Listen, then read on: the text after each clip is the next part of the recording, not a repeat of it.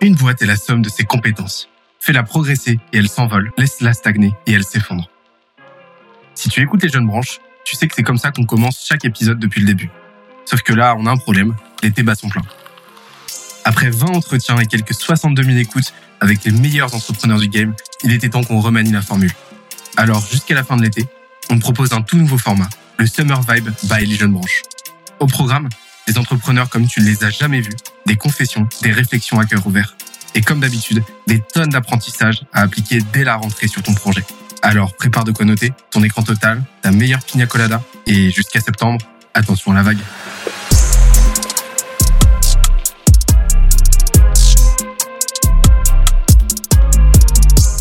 Cette semaine, je reçois Olivier Ramel, cofondateur et CEO de Kimono, la startup qui révolutionne la culture d'entreprise. Après avoir inauguré la saison 1 en tant que tout premier invité du podcast, il revient pour un Summer Vibe d'anthologie. Au programme, comment ils ont fait exploser leur croissance et dépasser leurs objectifs au cours des derniers mois. Des questions insolites, des confessions à cœur ouvert, mais aussi et surtout des tonnes de bonnes pratiques en marketing, vente et stratégie d'entreprise. D'ailleurs, l'épisode est tellement dense qu'on en a fait un PDF récapitulatif. Pour l'obtenir et accéder à ceux des épisodes précédents, on se donne rendez-vous sur scalezia.co, s Dernière chose, si tu aimes nos podcasts, n'oublie pas que les meilleures façons de nous soutenir, de nous mettre 5 étoiles sur la plateforme de ton choix, un petit commentaire, ça fait toujours plaisir, et d'en parler autour de toi. Let's go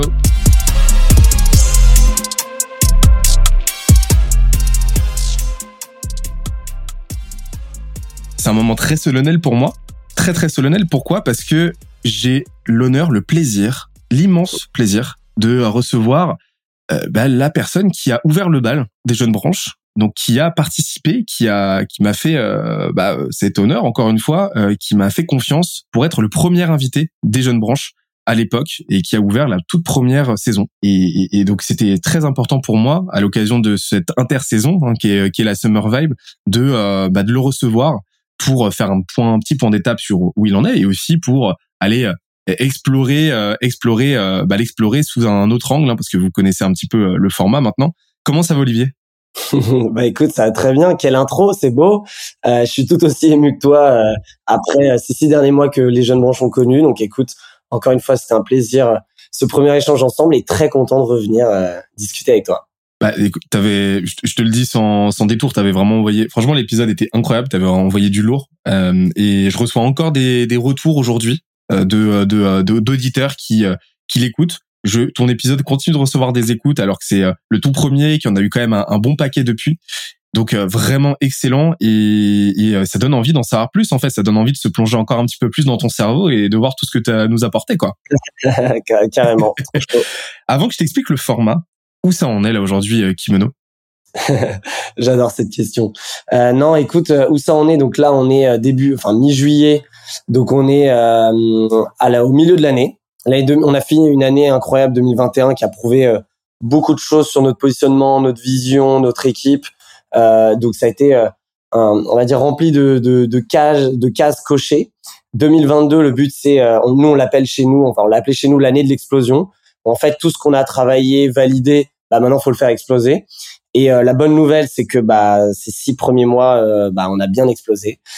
tous les objets, on est en avance sur nos objectifs, ce qui n'est jamais arrivé en cours d'année, en milieu d'année, puisque pour info, je, alors je sais pas toi, mais nous en B2, dans le B2B, de nos, dans nos métiers, les six derniers mois de l'année sont les plus importants. Donc en fait, ces six premiers mois qu'on vient de passer sont des mois en général euh, ok, bon, mais c'est derrière où ça part dans tous les sens. Et euh, la bonne nouvelle, c'est que c'est déjà parti dans tous les sens avant. Donc on s'attend euh, au mieux euh, et à une incroyable période et un sprint jusqu'à Noël euh, prenant en compte août, puisque en fait nous il n'y a pas vraiment de pause. Août c'est un, un très bon mois aussi. Donc euh, écoute, on a on a réussi euh, tous nos objectifs, on a mis en place beaucoup de choses, on n'a jamais été aussi prêt pour commencer une année tant dans nos structures, nos process, le mindset. Euh, en fait, c'est ce que je dis à l'équipe parfois, c'est que j'ai pas, en fait, parfois je leur dis, j'ai pas un milliard de trucs à vous dire en plus parce qu'en fait, on a tellement, on s'est tellement préparé et on est tellement euh, agile au quotidien qu'en fait tout est sur des rails Maintenant, il n'y a plus qu'à euh, bah, voir les résultats, savoir s'adapter, euh, savoir valider nos challenges. Donc en vrai, euh, euh, tout va très bien. Moi, ce que je dis depuis euh, depuis quelques mois, c'est que j'ai l'impression d'être au tout début. on a on a un de nos mantras qui est It's always day one, et c'est de dire que tous les jours c'est le premier jour. Donc ça, c'est plus un mindset à avoir, c'est de dire qu'il y a rien qui est acquis et que tout peut s'effondrer du jour au lendemain ou on n'a pas, on n'est pas un gros paquebot, on est capable de détruire quelque chose, le reconstruire, on est capable de se remettre en question et on garde cette même implication, créativité, mindset, motivation comme si c'était le premier jour. Donc ça, c'est un truc qui est de, base chez nous. Mais moi, à titre perso, en tant que bah, fondateur et CEO, je me, euh, je me suis rendu compte que c'était un nouveau cycle de la boîte. Il y a eu euh, pas mal de recrutements, on a beaucoup recruté, il y a une nouvelle équipe, euh, il y a un nouveau mood et, et j'ai l'impression de revivre les débuts. Du coup, moi, ça, ça a continué à accentuer mon épanouissement et mon kiff et de me dire, on a fêté nos cinq ans entre, du coup, en avril.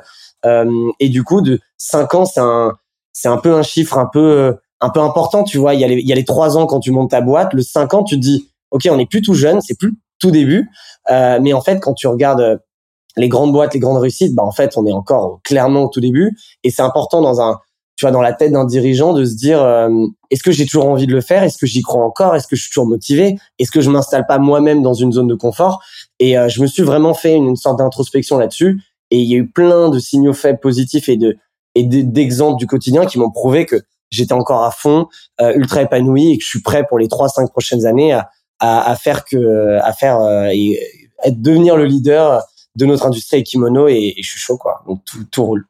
Trop trop bien. Et niveau chiffres, ça donne quoi? Euh, Tu veux le, le, détail des chiffres?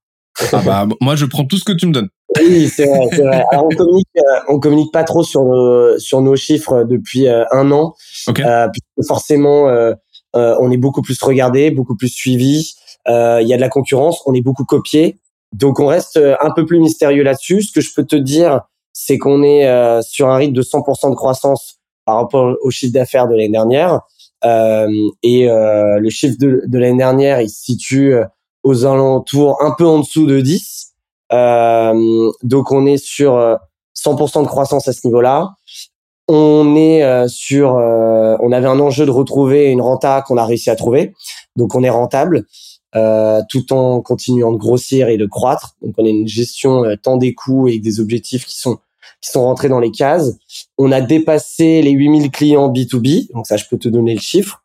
Donc bientôt d'ici je pense euh, septembre, on aura dépassé ouais, on, prend à peu près 1000 par mois donc je pense d'ici septembre octobre on aura dépassé les 10 000 qui pour moi est un KPI très important parce que les premiers en fait les premiers 1000 c'était c'était dingue et après on s'était dit bon bah maintenant let's go to 10 000. Ça met forcément un peu de temps du coup, et on est en phase là de le dépasser, donc euh, trop content là-dessus. Euh, on est une cinquantaine dans l'équipe euh, maintenant.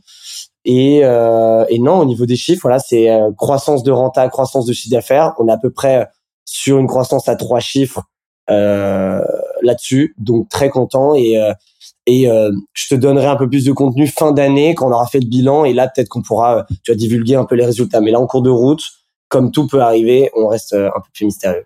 Eh ben, écoute, hâte de voir ce que ça va donner. C'est euh, c'est c'est vraiment vraiment ouf. Bravo. Et et, j'encourage tout le monde, tous ceux qui n'ont pas, même si vous l'avez déjà écouté, retournez l'écouter parce que ce premier épisode est une vraie pépite je suis un petit peu moins à l'aise, je crois, sur, dans, dans ma façon de, dans ma façon d'accueillir et d'interviewer, mais ça montre qu'on progresse. Il y a toujours du progrès, mais euh, en tout cas, toi, de ton côté, euh, la, la, la, la, la connaissance, le savoir que tu nous as partagé était vraiment incroyable, et euh, on voit que là, ça porte vraiment ses fruits. Donc, retournez vous en nourrir. Je pense que ça fait partie.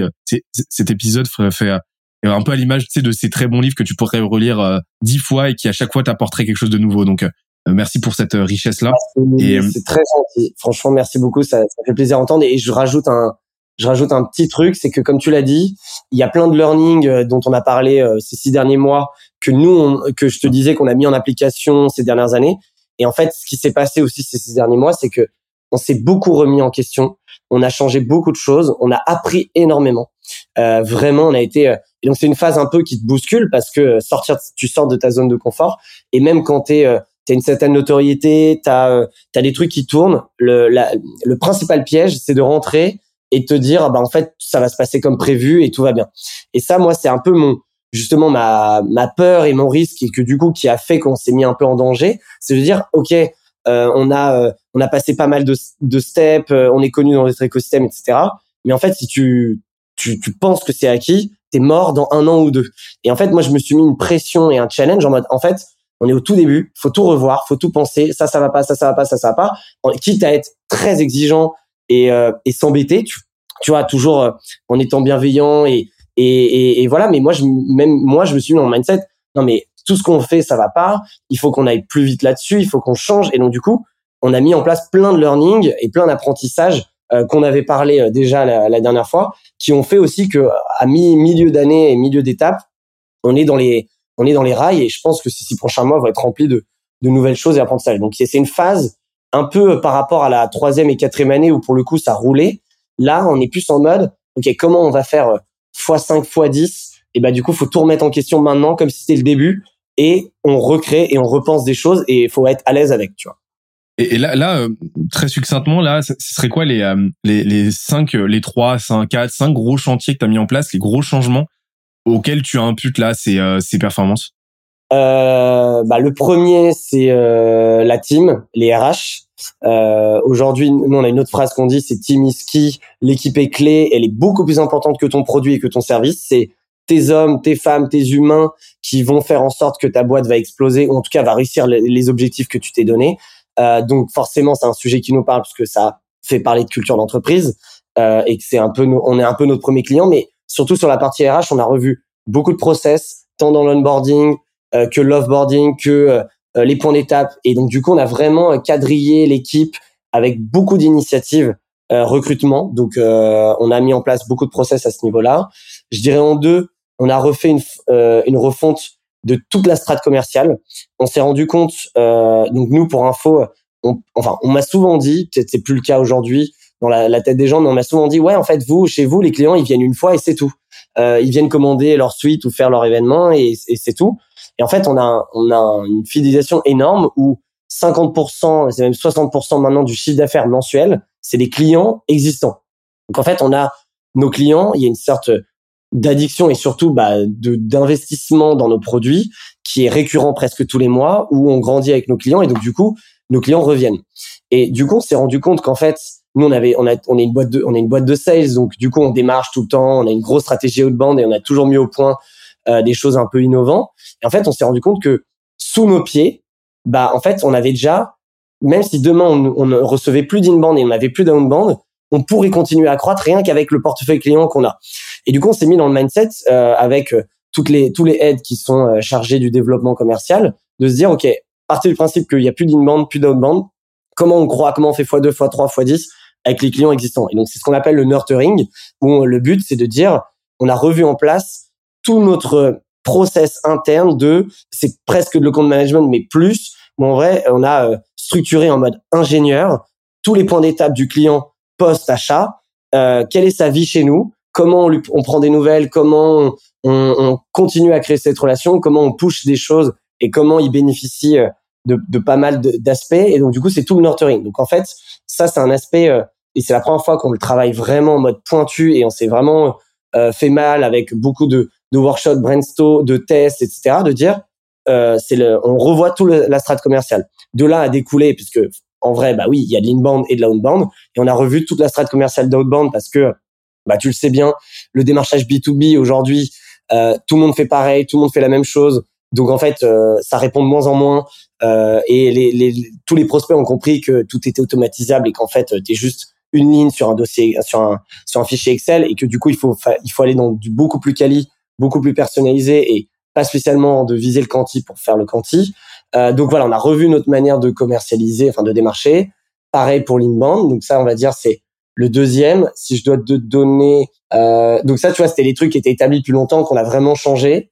Euh, le troisième, c'est sur euh, la marque euh, et l'image de marque de Kimono, où en fait, euh, pareil, forcément, c'est en parlant à l'extérieur que tu te rends compte de ta marque, ta notoriété. Et c'est vrai qu'on a bah, beaucoup de choses qui nous qui nous montrent qu'on a fait du bon boulot avant, mais je suis plus maintenant regard vers le futur et qu'est-ce qui va se passer ces trois prochaines années, surtout que ça bouge beaucoup euh, d'un point de vue branding, d'un point de vue marque et, et autres. Et donc du coup, on a un peu euh, donc ça, ça, ça, vous l'avez pas vu, on va dire. Ça, c'est plus, on l'a finalisé dans les tuyaux. On a remis au point toutes nos strates euh, de marque, notre identité, euh, notre manière de communiquer, et surtout, on va aller de plus en plus en mode marque média. Euh, parce qu'on est des culture designers, qu'on prône ce sujet qui est ultra impactant. Et ce qu'on remarque depuis six mois, c'est qu'il y a eu une hype de dingue autour de la culture. Il y a une hype en ce moment, tout le monde en parle et c'est génial. Nous, ça fait cinq ans qu'on en parle et qu'on dit que c'est important et que c'est pas juste un nice to have.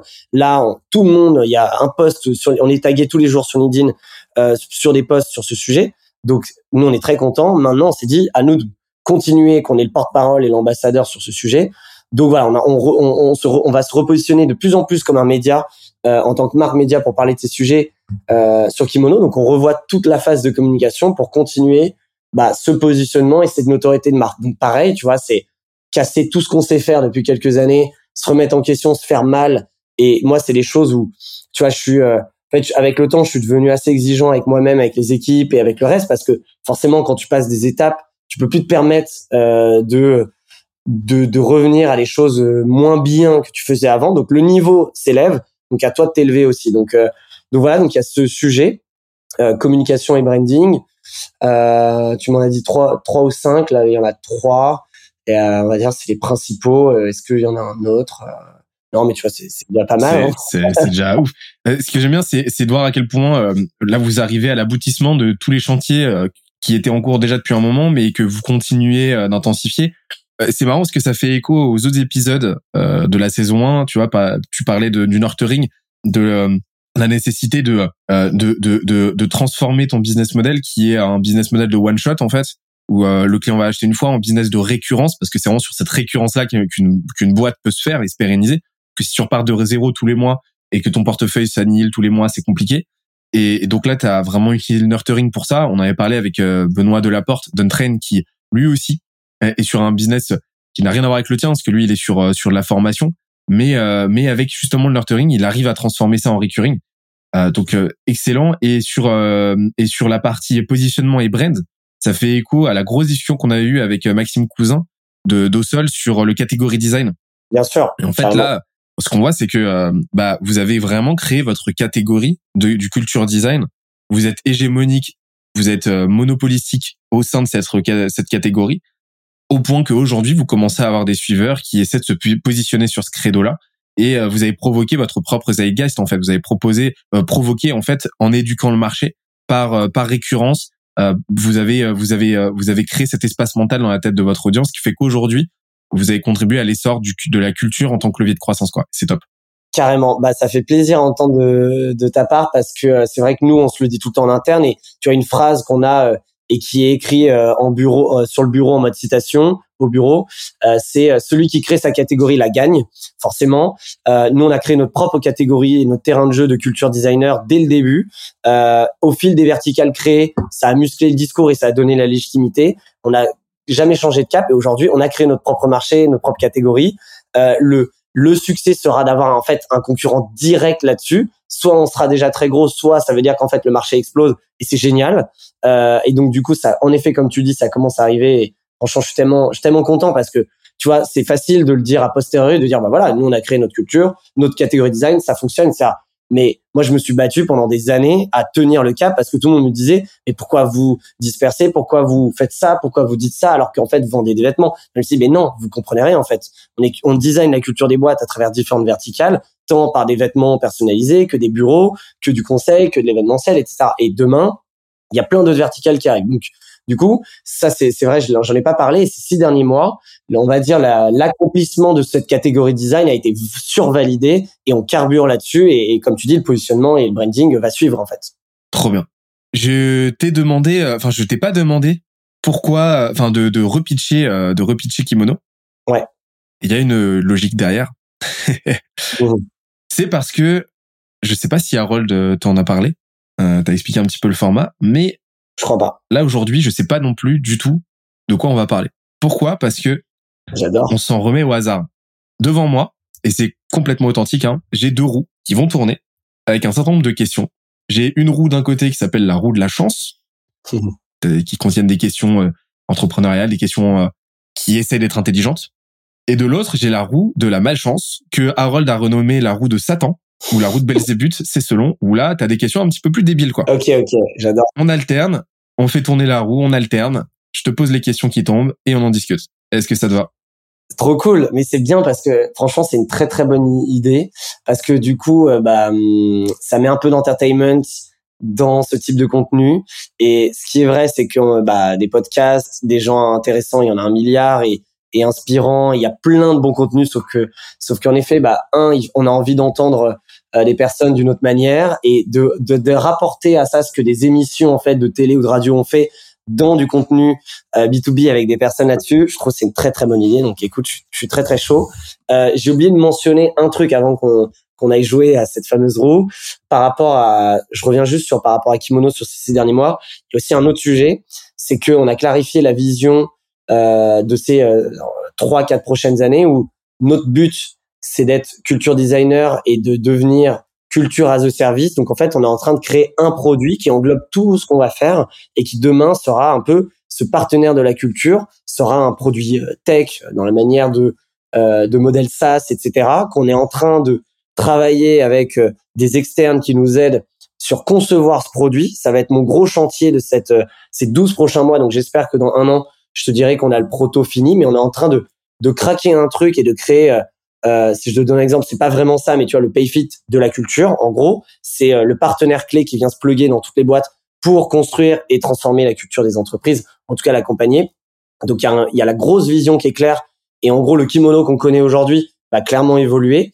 Euh, et en parallèle, il y a aussi euh, l'aboutissement de, de nouvelles verticales qui sont du coup dans les dans les coulisses prêts à être lancées et qui ont avancé, notamment avec l'immobilier, avec les kimono house. Je sais pas si on en avait parlé la dernière fois, et euh, le recrutement avec le, le culture matching euh, en recrutement. Et voilà, tout ça pour dire qu'aussi dans ces six derniers mois, il y a eu un gros step sur la vision, le futur. Moi, j'ai vraiment pu me dégager du temps sur construire tout ça, et du coup, bah passionnant. Quoi. Voilà, une petite parenthèse pour clôturer le chapitre de, l'intro. On va être obligé de euh, déjà se bloquer un call pour euh, un, un, épisode 3 dans la saison 2 ou dans la saison 3 quoi. C'est clair. Il va y avoir du suivi. Écoute, hâte de voir ce que ça va donner. Pour l'heure, je te laisse choisir. Je te laisse la main. Roue de la chance ou roue de Belzébuth? On a le droit à combien, à combien de fois euh, C'est c'est pour toujours ou est-ce qu'on revient à chaque fois? Ah, on alterne. Là, je te laisse la main. Tu choisis par quoi tu commences. Et avant ça, Harold avait oublié de l'utiliser. Tant mieux pour moi. Tu as le droit à un joker. ce joker, c'est quoi? C'est tu peux me retourner la question. Ah, ok, pas mal. Pas mal. Comme tu veux. Ok, trop cool. Bah écoute, on va penser, c'est un peu comme les nouvelles, hein, on va commencer par les mauvaises.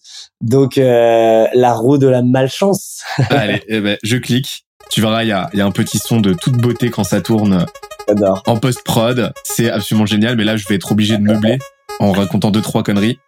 Hop, alors ça tombe et... Ah, j'aime bien. Est-ce que tu pourrais me parler, pour commencer, de ta personnalité préférée et pourquoi? C'est costaud ça. Euh, personnalité préférée? Bah ma personnalité préférée, euh, malheureusement, elle est décédée il y a pas longtemps euh, parce que euh, j'ai une passion à côté qui est le basket. Alors ça se voit pas parce que je suis un peu petit, mais je joue au basket depuis toujours. Euh, et. Meneur exactement. et et du coup, bah la personnalité c'est Kobe Bryant.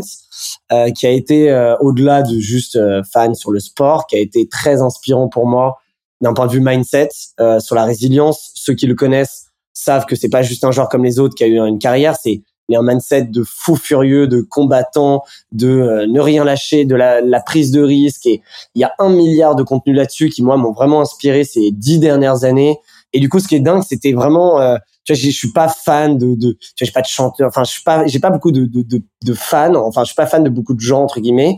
Et lui, c'était vraiment la personne où je m'étais dit, mais mon rêve, tu vois, c'est de le rencontrer, de le voir. Et en plus, comme il avait fini sa carrière, il était, euh, il se lançait dans le business, il était devenu très actif dans le monde entrepreneurial. Il avait créé un fonds, euh, il créait des projets, etc. Et, et, euh, et il s'avère que bah, euh, j'étais à un contact de lui, donc je savais que dans le temps ça allait pouvoir arriver. Et malheureusement, bah, triste triste fin de cet accident euh, en hélico, mais euh, mais voilà. Donc la personnalité euh, qui vraiment m'a inspiré et autre, et que que forcément j'ai un peu pas dupliqué chez Kimono, mais je sais que dans nos valeurs, dans notre mindset et dans ma manière d'entreprendre, j'ai été très inspiré par lui et je pense qu'il y a des choses pas que j'ai copié, mais en tout cas euh, qui ont été validés par le mindset et, récupérés. Donc, euh, on va dire c'est la euh, personnalité, ouais, qui me qui m'inspire le plus. Je réfléchis s'il y en a d'autres parce que ça c'est une grande personnalité, au final, j'ai pas une personnalité, mais je m'inspire de tout le monde tout le temps, euh, tant mes équipes que mes proches. Donc, donc en gros, voilà, ça fait un peu réponse euh, bateau, mais en vrai, moi, je, je suis quelqu'un de très très curieux, donc je m'inspire de tout. Euh, quand je traîne sur les réseaux, quand j'échange, quand je parle, quand j'entends des personnes, voilà. Donc, euh, mais globalement, si je dois prendre une personnalité, c'est notre cher Kobe. Et, et ce serait quoi les, les trois enseignements que Kobe t'a transmis et qui t'inspirent au quotidien?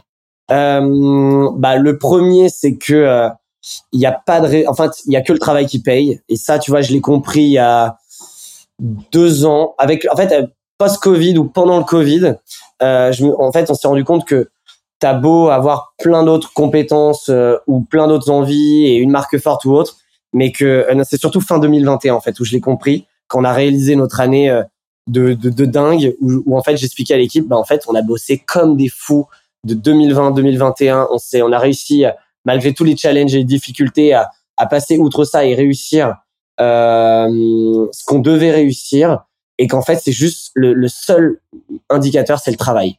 Et qu'en fait on a plein de personnes qui nous disent qui nous apprennent à être plus productifs plus efficaces bosser moins ou autre. Je parle même pas en termes de temps mais en termes d'intensité. Donc forcément euh, tout le monde ne peut pas faire en 10 minutes ce que tu peux faire en 3 heures. Euh, donc il y a une phase temps qui est importante mais c'est le travail. C'est et lui tu vois c'était le mec euh, qui se qui appelait son coach à 2 heures du matin. Il avait peut-être entraînement à 8 heures et il allait en fait faire un entraînement avant l'entraînement pour faire y a un truc qui est connu où il allait faire 2000 ou 3000 shoots et qu'il appelait son coach pour lui dire j'ai besoin de faire 3000 shoots et on va faire 3000 shoots pendant 2 3 heures et je dois en mettre euh, je sais pas 50% et tant que c'est pas fait, il recommence. Et en fait, c'est connu comme un bosseur de fou euh, et que s'il arrivait euh, comme un des meilleurs joueurs de NBA et du monde, c'est uniquement par le travail. Bien sûr, la phase talent joue là-dessus, mais en fait le talent est, pro est bien sûr progressé par le travail. Donc euh, euh, ça c'est le travail. Moi je l'ai compris, tu vois, je suis quelqu'un, euh, j'ai jamais été un gros bosseur euh, dans ma dans ma dans ma, vie scolaire, en école, etc. J'ai tu vois, j'ai jamais trop aimé bosser et autres. Par contre, quand je suis passionné, c'est vrai que je peux passer beaucoup de temps. L'entrepreneuriat, forcément, bah, on a bossé comme des fous. Et tu sais, bah, moi, Kimono, c'est ma cinquième boîte. Donc avant, ça fait 12 ans que que je suis dans les projets, j'entreprends, etc. Et en fait, là où euh, je suis allé plus loin avec Kimono, vraiment la, la dynamique travail, c'est montrer qu'on n'a rien sans rien et que tu veux faire ça, il faut bosser et bosser plus que les autres en fait. Il y avait une citation que j'aime bien. Ouais, voilà. Bah, tu vois, je l'ai là parce qu'en fait, j'essaie de me de le rappeler au maximum et de me le dire à moi. Euh, donc c'est euh, sorti d'un article. Donc je te lis euh, la phrase. C'est donc c'est un exemple. Ouvrez les guillemets, tout cela pour dire, et on peut le voir dans tous les domaines professionnels ou sportifs, que les gens qui atteignent le sommet ne travaillent pas seulement plus que les autres, mais ils travaillent bien plus, que la composante la plus importante et bizarrement la plus maîtrisable n'est pas le talent, la motivation ou la chance, mais bien le temps passé. Il n'y a pas de mystère et qu'aujourd'hui, avec tout ce qu'on entend justement sur les contenus de personnes qui réussissent, euh, je pense que ça peut faire soit faire peur quand tu débutes, soit te dire bah en fait c'est facile, mais en vrai c'est très dur. Euh, et il y a ce côté euh, résilience et travail donc du coup qui euh, lui était euh, parmi bah, ses, ses, ses, points forts. Donc cette notion de travail. Deux, je te dirais bah, cette capacité de résilience parce que forcément il y a un milliard d'échecs et au-delà juste de travailler, tu vas te prendre plein d'embûches euh, et euh, c'est vraiment la résilience. Euh, une des, c'est des choses où je suis très à l'aise et je sais affronter tous les problèmes. D'ailleurs, moi, les problèmes, je les vois jamais comme des problèmes. J'essaie de les résoudre très vite. J'essaie jamais que ça m'affecte. Je, je constate, j'analyse, je réalise, je processe le truc et derrière on résout le problème qui on trouve une solution et on next en fait. Et euh, cette résilience euh, elle elle forcément elle progresse avec le temps mais moi je sais que c'est ça c'est un des trucs que lui était énormément forcément euh, et euh, et que j'applique aussi au quotidien. La troisième c'est une bonne question. Qu'est-ce qu'il a d'autre comme gros learning? Bah c'est euh, ça va aussi avec mais c'est la prise de risque.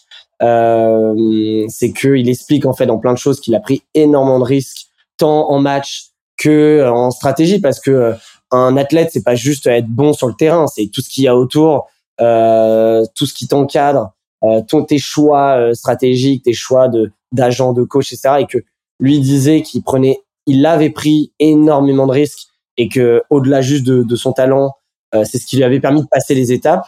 Moi c'est quelque chose que j'adore parce que pareil moi je vois toujours le risque comme une opportunité et limite j'ai découvert au fil des années que limite il y avait un côté euh, en tu vois excitation pour moi et limite positif que je trouve du plaisir dans la prise de risque et du coup ça te met une confiance en soi, mais du coup, c'est dangereux parce que tu veux toujours prendre un risque plus gros, plus grand. Et donc, du coup, faut faire attention et avoir une petite, euh, une petite, euh, light, un petit light en toi qui te dit, euh, là, faut pas dépasser la, la ligne, on va dire.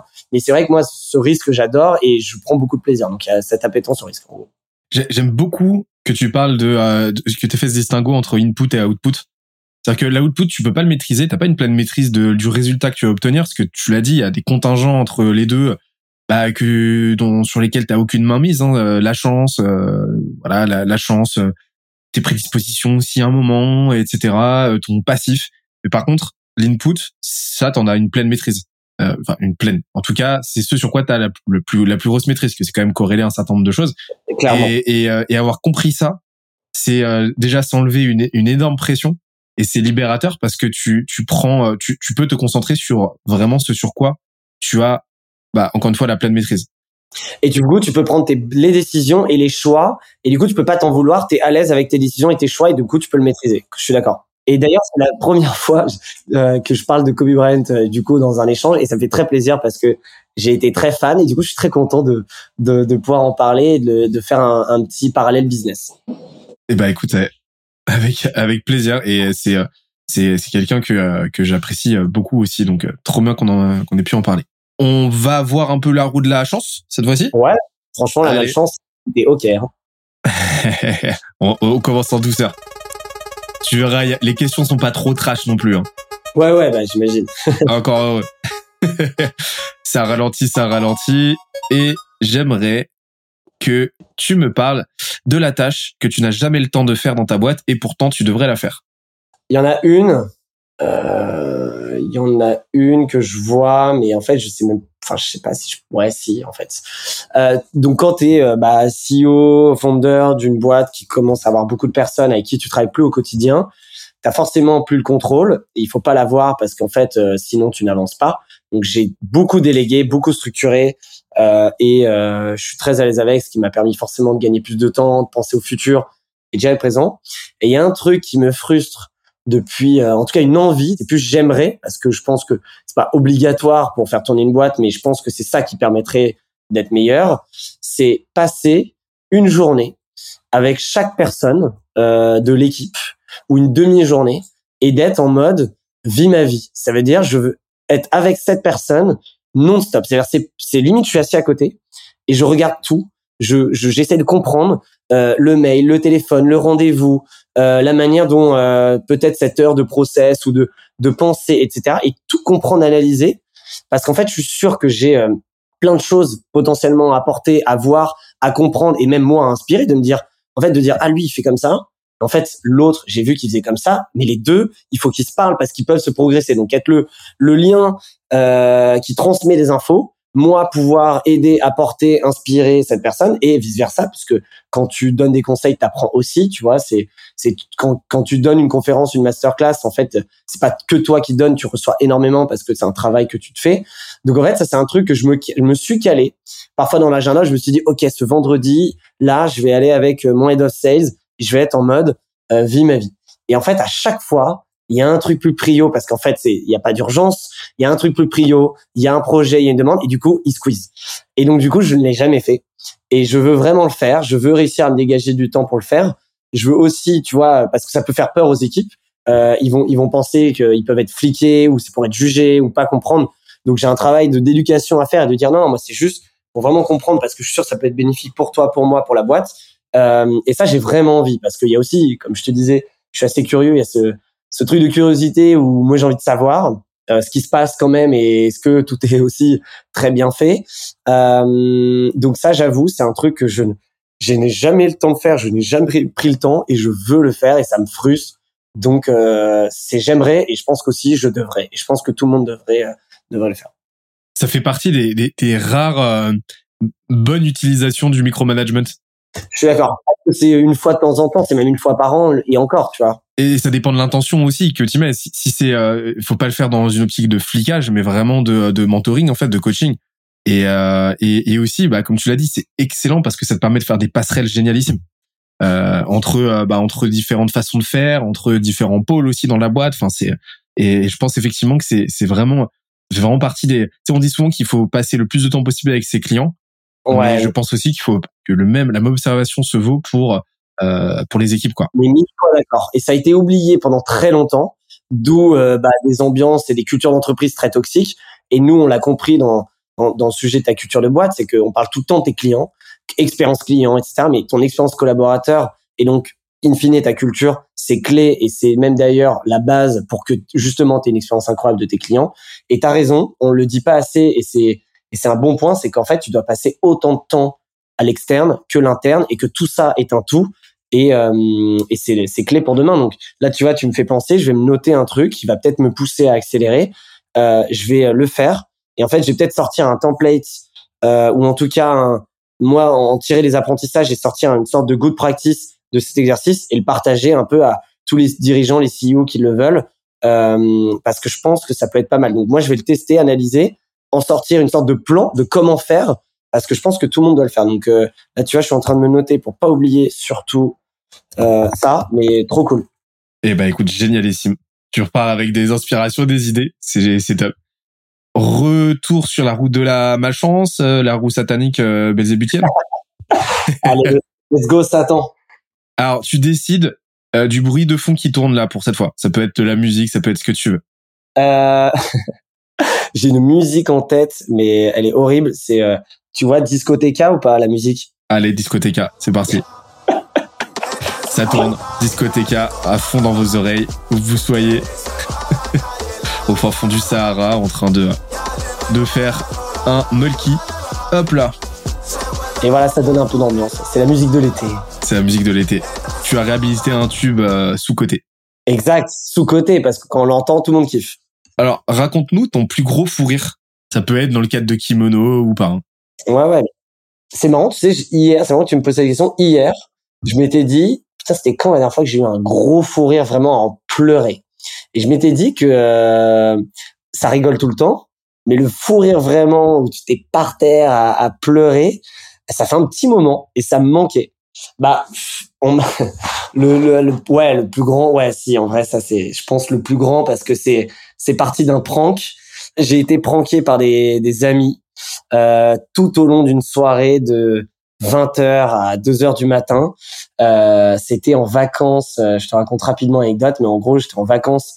J'avais 20 ans, 19-20 ans, et j'étais avec euh, deux potes et la famille de donc de et donc dans la famille il y avait euh, autant les parents on faisait une escale en fait dans un trajet en voiture il y avait autant les parents que les grands-parents etc et c'était une maison perdue dans le Périgord euh, une grande maison familiale avec un grand domaine etc euh, de la de la des grands-parents et nous on fait cette escale et en fait ils, ils nous ils m'ont fait tout un prank autour de comme il y avait une piscine tout au bout de du, du du domaine, et ben en fait il fallait marcher, mais il fallait faire attention le soir parce qu'il y avait des cerfs, des sangliers, pas mal d'animaux, et qu'en ce moment c'était les rues des cerfs, et donc du coup bah ils étaient euh, très présents. Du coup tout ça pour dire qu'il y avait aussi un des grands frères, et en fait toute la famille, sans se concerter, ont commencé à me pranker parce qu'ils ont vu que ça m'intéressait, que je voulais en savoir plus, et que un des frères est photographe euh, et explorateur, donc il connaît tout sur la nature. Donc quand il te dit un truc, tu l'écoutes et tu dis ah ouais waouh ok. Et donc du coup ils se sont tous mis à mis à, me faire euh, un prank et je te passe les détails, mais c'est juste à mourir de rire et tout est crescendo et il y a une peur qui monte, une pression. On va là-bas, donc en fait on fait un apéro sur une petite table au, fond du jardin et du coup ils ont mimé euh, des bruits. Il y en a un qui est parti, qui a mimé le cerf derrière un mur. Enfin bref, tout ça pour dire et qu'en fait ils m'ont. Il y avait une phrase à retenir, c'est que euh, ce que la grand-mère avait dit. Si vous voulez euh, ne pas vous faire attaquer ou si vous êtes chargé, le seul truc à faire c'est sauter dans la piscine. Euh, c'est là ils ne, ils vous attaqueront ils vous attaqueront pas. Et euh, et du coup ils ont réussi à me faire sauter dans la piscine complètement habillé et tout ça a été complètement faux. Donc ça a été un mindfuck complet de A à Z. Et dites-moi que le grand frère a, a, a allé, aller chercher une peau de bête et cette peau de bête en fait je l'ai vu surgir sur moi à côté d'une haie euh, après avoir vu. Ah, mais, mais tu passes de on te raconte une histoire à t'entends et tu vois. Et du coup, tout devient réel, en fait. Et, le mec, le, le, le frère, c'est lui qui imitait le cerf derrière un muret. Non. Il l'a tellement bien fait, les branches qui, les branches qui, euh, qui craquent, le bruit du reniflement. Mais c'était, et tu vois, là, on était dans la réalité. Et du coup, ils ont réussi à me faire sauter. C'est génial. Et du coup, euh, et du coup, c'était incroyable cette histoire. Et donc, je peux, en détail, elle dure deux heures. Euh, mais euh, voilà. Et donc, du coup, poste ça, fou rire pendant peut-être 30 ou 45 minutes non-stop. Et je suis devenu une blague dans la famille où je suis raconté à tous les dîners de famille et c'est une légende, quoi, tu vois. ah, mais ça, c'est très, très fort. Ils t'ont vraiment brain pendant deux heures. Ouais, non plus, ouais, pendant 4-5 heures. C'était un brain crescendo où en fait, moi, j'étais à fond dedans et. Très, très fort et c'était mais c'était incroyable. En plus, ils ont dû y aller de façon subtile, pas en parler trop parce que ça aurait été ça aurait été grillé et, euh, ah très très fort. Ben, beau travail de synchro en plus euh, entre eux. Euh. Et sans trop se concerter, ils ont juste compris qu'il y avait il y avait un mec là qu'il fallait qu'on a piégé, qui a qui a mordu à l'hameçon et c'est terminé pour lui quoi. Et il se dit, il y en a un qui, qui a disparu dans la forêt, l'autre il dit, mais attends, je vais le chercher. Et en fait, quand ils se sont retrouvés, c'est là où ils ont mis au point le piège final. Et du coup, ils reviennent. Et c'était tellement bien joué. C'est et t'imagines ah, que même la grand-mère, la grand-mère au dîner, elle, elle a fait partie du début de l'intrigue. Mais elle, la grand-mère, quand même, c'est un peu, tu vois, enfin, tu dis, pour, c'est la première fois que je la vois de ma vie, je vois pas pourquoi elle me mentirait, tu vois. Et la meuf, elle m'a, elle m'a, mytho complet, quoi. Très, très fort, très, très fort. C'est dommage que ça ait pas été filmé, ça. Ouais, ça, je suis d'accord. Ça, sur YouTube, ça, ça, ça fait de la YouTube money, quoi. Ah, c'est clair. On pourra faire un, en fait, on pourra faire un remake. Ça pourrait donner une idée de faire un remake de pranker quelqu'un, En plus, c'est tellement absurde, le cerf, quoi. Ouais, mais on est au milieu de la forêt, donc en fait, la vérité, c'est qu'il y avait des cerfs, mais jamais ils viennent dans le domaine. Ils ont trop peur, en fait. Bah oui. Et tu vois, elle avait commencé par me raconter qu'un des jardiniers, il y a 20, 30 ans, il s'était fait euh, euh, tuer par un cerf, donc ça arrive, tu vois.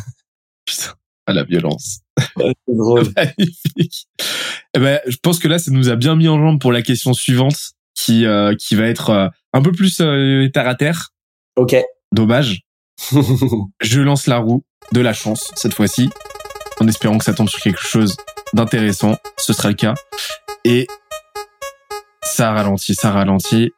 Alors, j'aimerais que tu me parles du pire conseil business ou entrepreneurial qu'on t'ait donné.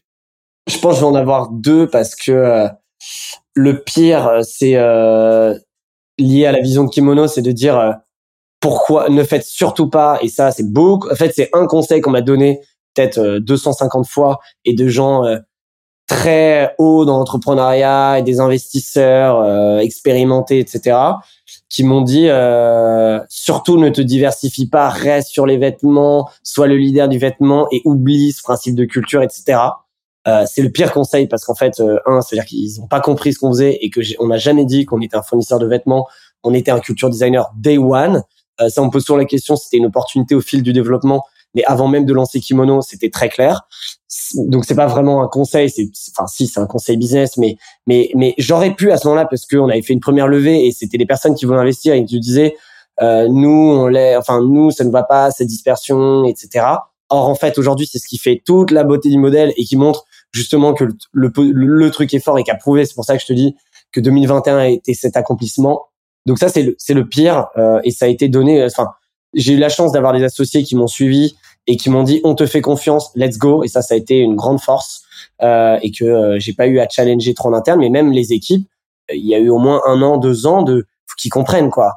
Euh, donc voilà, donc il y a, ce conseil-là. Sinon, en effet, un truc plus terre à terre ou le pire conseil qu'on m'ait donné. En fait, c'est en fait le pire conseil, c'est de dire, en fait, de te dire comment faire. On a, on a souvent, on a souvent l'impression qu'il faut te dire, faut faire ci, faut faire ça, tu verras, ça se passera comme ça. Euh, non, c'est dur euh, ou machin. Et en fait, le pire conseil, c'est de m'avoir dit comment ce qu'il faut faire. Et en fait, ce que je comprends, c'est qu'en fait, il y a aucune règle. Que oui, c'est bien de donner des best practices, des tips forcément qui inspirent, mais de te dire ce qu'il faut faire, c'est le pire conseil parce que tout le monde est différent, tout le monde a une manière de penser différemment, tout tout est unique en fait. Et en fait, même quelque chose qu'on te dit ça, ça marche à coup sûr, ou ça, ça loupe à coup sûr. Il y a une métrique qui fait que c'est faux en fait. Euh, et donc du coup, tout est possible et on le voit. Il y, a, il y a des gens qui prouvent le contraire en permanence, des exemples tant des produits, des business, des marchés que des manières de faire. Euh, tu vois, notamment sur le démarchage commercial, il y a des gens qui vont dire ah non, faut surtout pas faire ça en B2B pour démarcher ou pour faire de l'acquisition client en B2C. Et en fait, il y a toujours quelqu'un qui dit bah en fait moi regardez, j'ai fait ça et ça a fonctionné. Et euh, c'est vrai que tu vois, j'ai connu le, début de l'écosystème startup, l'entrepreneuriat, où en fait à l'époque il y avait rien, il n'y avait pas d'accélérateur, pas de podcast, pas il y avait vraiment rien. Euh, et donc du coup, tu écoutais les, les gens euh, tes mentors et autres. Et ça, ça s'est bien démocratisé. Mais à une époque, on me disait toujours, ah non mais alors là, faut faire ça, faut faire ci. Tu vois, aujourd'hui, c'est tu vois, quand on te dit fais ton business plan avant de lancer ta boîte, ça n'a aucun sens. Ça, nous on nous disait, ok, là, bosse sur ton business plan, fais une étude de marché. Enfin, il y a un moment, euh, ton, ton, moi, ce que je dis toujours, ton business, ton projet, ton produit, bien sûr, tu as un positionnement, bien sûr, tu comprends un peu ton environnement, mais tu fonces, tu testes et tu vas apprendre tellement de choses à lancer le plus rapidement possible. Et le pire conseil, c'était qu'on me dise, oula, surtout, va pas vite, tu vas, tu vas foncer dans le mur. Euh, et te dire, euh, et donc tu perdais six mois, un an, à faire un BP, qu'on challenge sur des chiffres qui n'ont même pas été testés. Donc non, ça sert à rien. Bien sûr, il faut avoir des notions de finance et de comprendre tes revenus, les besoins que tu de, de besoins de financement, euh, euh, ta, ta marge, etc. et tes projections. Et ça, ça arrive avec le temps. Donc le pire conseil, c'est de, de, de dire en fait ce qu'il faut faire parce que personne n'a la science infuse. C'est pas parce que ça a marché une fois que ça marchera euh, la deuxième fois. Et c'est l'erreur que font beaucoup d'investisseurs. Euh, moi qui suis euh, aussi parfois de ce côté où j'investis pas mal depuis trois ans, euh, je me rends compte aussi ce que tu as quand tu vois un dossier, mais il y a beaucoup d'investisseurs encore qui te donnent des conseils, qui disent ah oui non nous on investit que dans les boîtes qui ont fait ce modèle de MRR SaaS parce qu'en fait ça marche. Mais en fait aujourd'hui ça ne marche plus ou ça a marché et de répliquer des choses du passé sauf ce qu'on te demande en tant qu'investisseur c'est d'avoir un pari sur l'avenir et justement de prendre ce risque sur les choses potentielles qui vont marcher. Bien sûr ça marche pas à tous les coups mais c'est plus une attitude et un mindset et donc voilà donc les, les pires conseils c'est de te dire quoi faire sur basé sur les trucs qui ont qui, qui, qui ont fonctionné et euh, et de te dire de prendre ton temps et et de pas aller euh, vite quoi.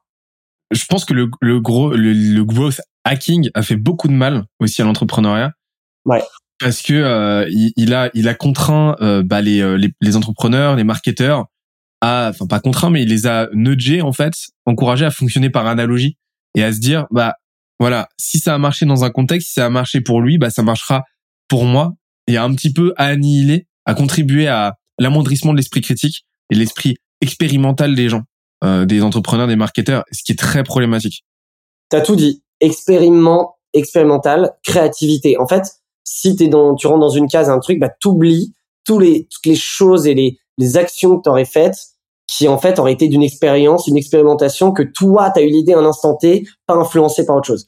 Et ça, t'as raison et euh, et on oublie ça. Et il faut expérimenter, c'est la base et c'est comme ça qu'on a craqué euh, beaucoup de choses quoi. Bah, exemple typique avec le. Déjà, si vous aviez fonctionné par analogie, vous, vous auriez, euh, vous auriez euh, bah, pas fait euh, Kibono parce que culture design n'existait pas. Et jamais de la vie, je me serais lancé à faire un podcast de deux heures et demie, trois heures, parce que je me serais dit ouais, les gens ce qu'ils veulent, c'est des podcasts de 45 minutes quoi. Mais oui, parce qu'aujourd'hui l'attention des personnes, elle est, on est la génération zapping, tout le monde euh, n'écoute plus. Et au final, bah, les formats 2, 3, même tu sais le format de French Doers euh, qui dure 4 heures et demie voire 5 heures et ben en fait ça prouve. Donc en fait tu as tout dit il faut expérimenter et c'est c'est un très bon point. Et je te rejoins mais mille fois et et tu vois c'est marrant parce que comme tu dis là tu me poses des questions qu'en fait on se pose jamais. Et donc du coup j'essaie de réfléchir en live et c'est vrai que c'est le le pire conseil quoi donc euh, je suis content qu'on l'ait on l'ait sorti excellent on retourne euh, chez Belzébuth? Allez parfait Là, j'aimerais bien, Alex, s'il te plaît, que tu nous mettes un petit morceau de, euh, de neurofunk. Un petit, un petit, un petit Mevius. Allez, c'est pour toi, c'est cadeau.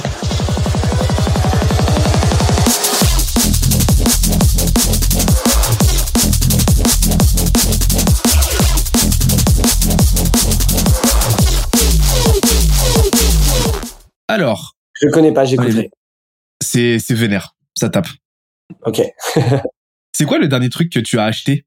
Dernier truc que j'ai acheté, ça va être des chaussures, je pense. Je suis très sneakers, très basket, j'adore. C'est que euh, c'est c'est quoi? Parce que je sais qu'il y a beaucoup de gens qui euh, sont à fond dans les sneakers.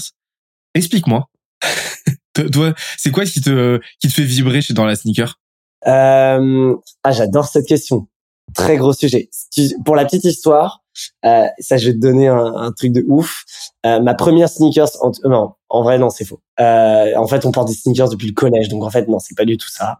Mais euh, en gros, j'ai une, une de mes baskets qui sont donc des Stan Smith à une époque que j'avais au collège ou au lycée, que j'ai fait signer par Monsieur Stan Smith, donc officiellement.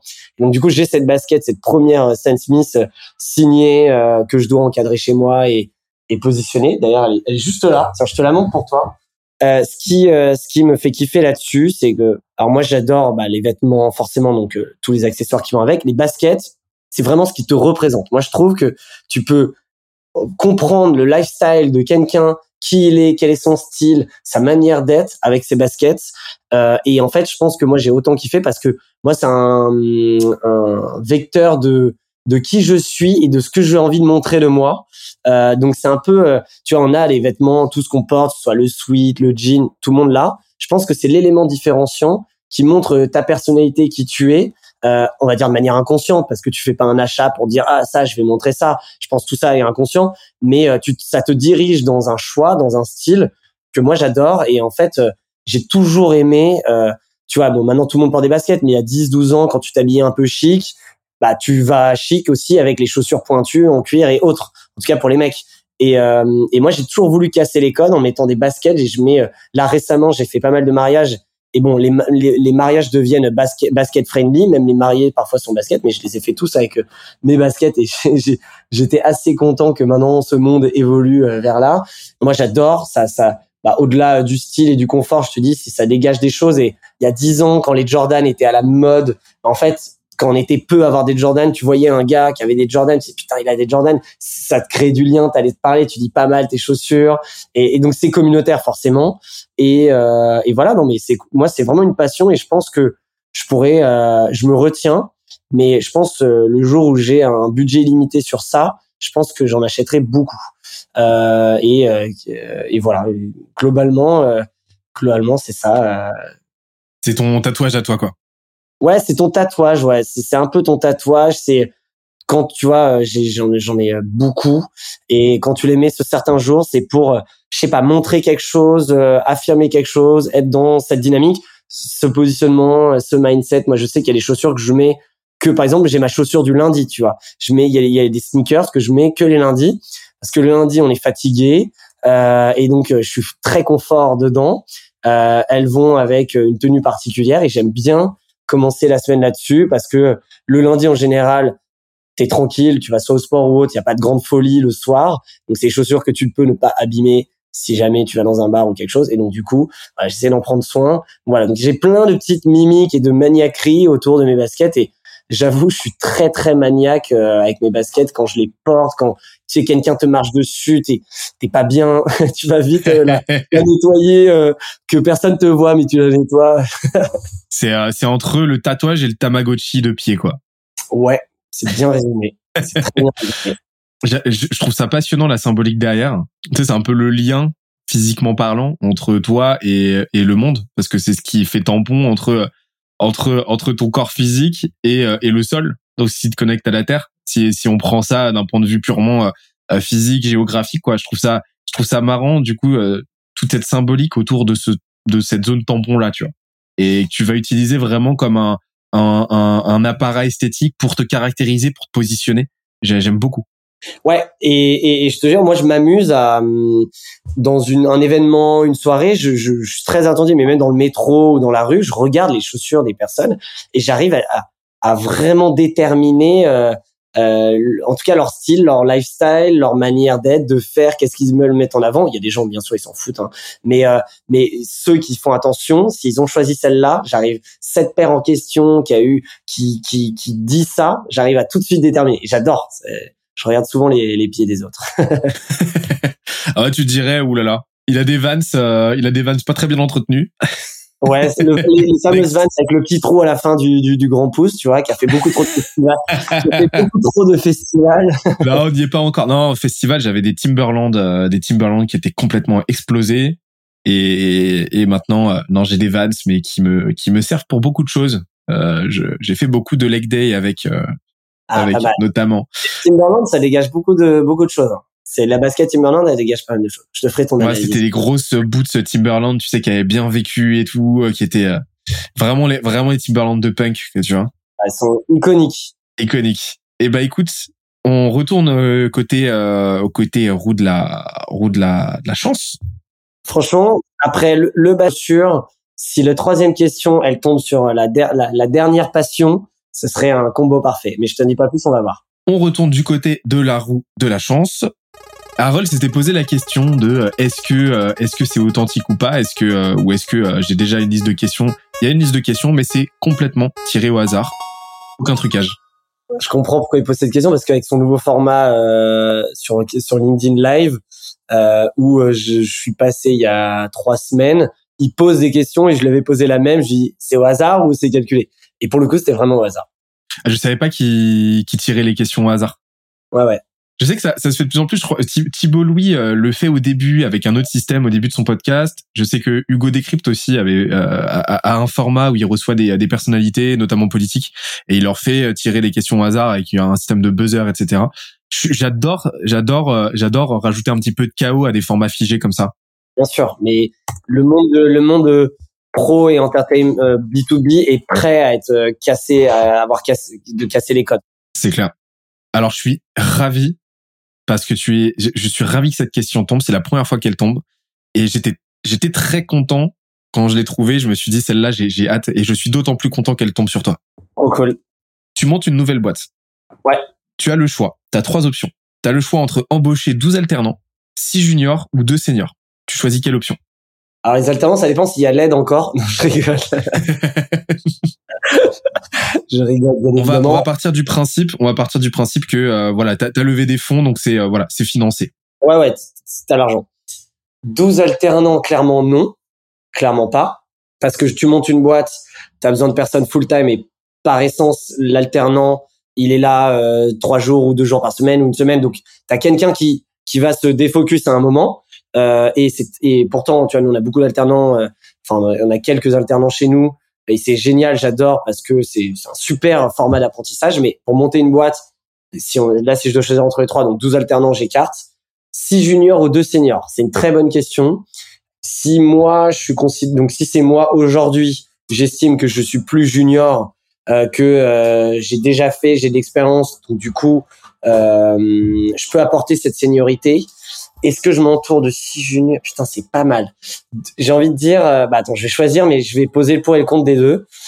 Les six juniors, ce que j'aime bien, pour avoir bah, commencé une boîte qu'avec des juniors euh, au début et avoir vécu pendant euh, six mois kimono avec cinq, six juniors d'ailleurs. Donc du coup, j'ai un peu vécu cette phase.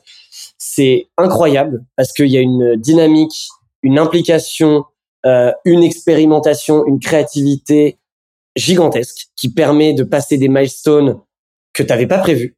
Euh, avec aussi bah du fun parce que qui dit junior dit forcément un peu plus jeune dans l'âge et donc du coup il y a quand même cette cette notion de fun et de de s'amuser au quotidien qui est présent et qui est très important pour créer la, enfin, la culture d'une boîte, en tout cas créer les premiers rituels. Euh, donc ça, c'est on va dire la phase. Le moins, c'est forcément qu'à un moment, peut-être ces juniors font plus le boulot, il faut qu'il faut les remplacer et que du coup tu as perdu du temps et que tu as fait les mauvais choix et que tu dois rattraper peut-être des erreurs dans le temps derrière. Euh, donc ça c'est le côté négatif. Ensuite si je prends les seniors, deux seniors, est-ce que deux seniors font le travail de six juniors? Pas sûr. Euh, donc en termes de capacité d'exécution, je suis pas sûr. Par contre les seniors, ils ont l'expérience, ils savent ce qu'ils font, ils savent où ils vont parce que euh, l'autre inconvénient des juniors, c'est que il y a des remises en question perpétuelles et il y a un peu euh, pas de babysitting, mais il faut rassurer, il faut, voilà, il y a, y a, des remises en question. Un senior, il sait ce qu'il, il, sait ce qu'il a fait avant, il sait pourquoi il est là, il sait pourquoi il te rejoint, donc il est prêt pour le challenge et on n'a pas besoin de se parler tous les jours euh, de, de, tu vois, de, de, de, choses qui sont établies comme le mindset, euh, les, les, les, process de, de, de, manière de bosser, etc. Donc ça, c'est, on va dire, plus confortable. Il y a euh, donc, on, je pense, on peut aller plus vite, plus mesuré, plus structuré et aller plus fort. Par contre, on perdra ce côté. Moi, ce qui, euh, tu vois, ce que moi j'essaie de garder toujours cette. Euh, justement, ça revient à tout ce qu'on a dit avant, en fait. Ce ah oui, c'est comme ça qu'on fait, donc il faut faire comme ça. Et j'essaie. Et parfois, tu le fais inconsciemment. Et j'essaie de me dire non, non, c'est nouveau là. Comment on, se remet dans le mood? En fait, c'est le tout début. T'as la même nia qui est la hargne qu'au début, parce que pareil, des seniors, donc tout le monde est, on va dire, établi dans sa vie. T'as d'autres enjeux perso, donc t'as peut-être moins d'envie, tu vas peut-être aussi moins vite et la, la notion de prise de risque, elle est peut-être moindre. La notion de résilience également, parce que oh ça va, hein, pourquoi s'embêter euh, Sinon de toute façon next, euh, voilà, on sait faire. Il y a aussi ça. Donc ma décision et mon choix. donc si on parle de moi à aujourd'hui à 31 ans, euh, qui donc ça y est, je monte une boîte, une nouvelle boîte aujourd'hui. Je pense que je dirais 6 juniors parce que rien ne m'empêchera avec le résultat qu'on fera et cette dynamique dont je te parle de senioriser juste derrière et d'apporter ça, mais cette créativité, cette implication, cette folie du début qui pourrait être cadrée par euh, moi pour le coup mes expériences, mes structures et, et, et, je sais comment faire pourra fonctionner. Je pense dans un temps 1. Donc euh, donc je pense que je choisirais ça. Euh, maintenant c'est à chaud. Est-ce que Ouais, non, je reste sur 6 juniors. Je reste sur 6 juniors. On seniorisera après et je ferai le rôle du senior. Et euh, aujourd'hui, je crois beaucoup au-delà de tes collaborateurs d'un écosystème et qu'aujourd'hui, tu as des partenaires externes de la boîte. Et c'est là où, si on veut une expertise précise, on ira la chercher. On aura le budget peut-être pour l'externaliser et de dire, voilà, ce senior là-dessus, tech, marketing ou autre, on le trouvera. Mais pour la dynamique du début, à date, je pense que je préférerais le faire juniors. Donc, je valide mon choix, monsieur l'arbitre tu rejoins ma, ma théorie des euh, ma théorie euh, de euh, du, du stock versus flux. C'est-à-dire qu'en gros, toi, tu réfléchis, tu tu t'en fiches un petit peu plus des compétences figées à l'instant T. T'es plus dans une logique de courbe de progression et, et dans une logique de ok, mon équipe, voilà son ses compétences, voilà son potentiel aujourd'hui. Comment est-ce que je peux faire en sorte que cette courbe-là, elle explose sur la durée, quoi? Et et capitalisation là-dessus. Eh ben, très bon choix. Trop cool. Bah écoute, les, les six juniors arrivent dès lundi matin là. Parfait. Allez, let's go. Je suis trop chaud. Bon, allez, on arrête Ah, parce que là, tu as du travail pour l'onboarding. Euh, petite parenthèse, mais euh, euh, tu m'avais, euh, tu nous avais parlé dans le premier épisode de, de l'onboarding chez vous. Ouais. Euh, tu, tu, peux me, tu peux nous, il a évolué ce, cet onboarding ou pas, ou, euh, ou c'est toujours le même? Tu peux nous rappeler rapidement les étapes? Parce que j'ai remarqué que c'était vraiment un, un, point essentiel dans, dans l'activation de tes talents. Euh, c'est, quoi votre onboarding là en, en une minute chez vous?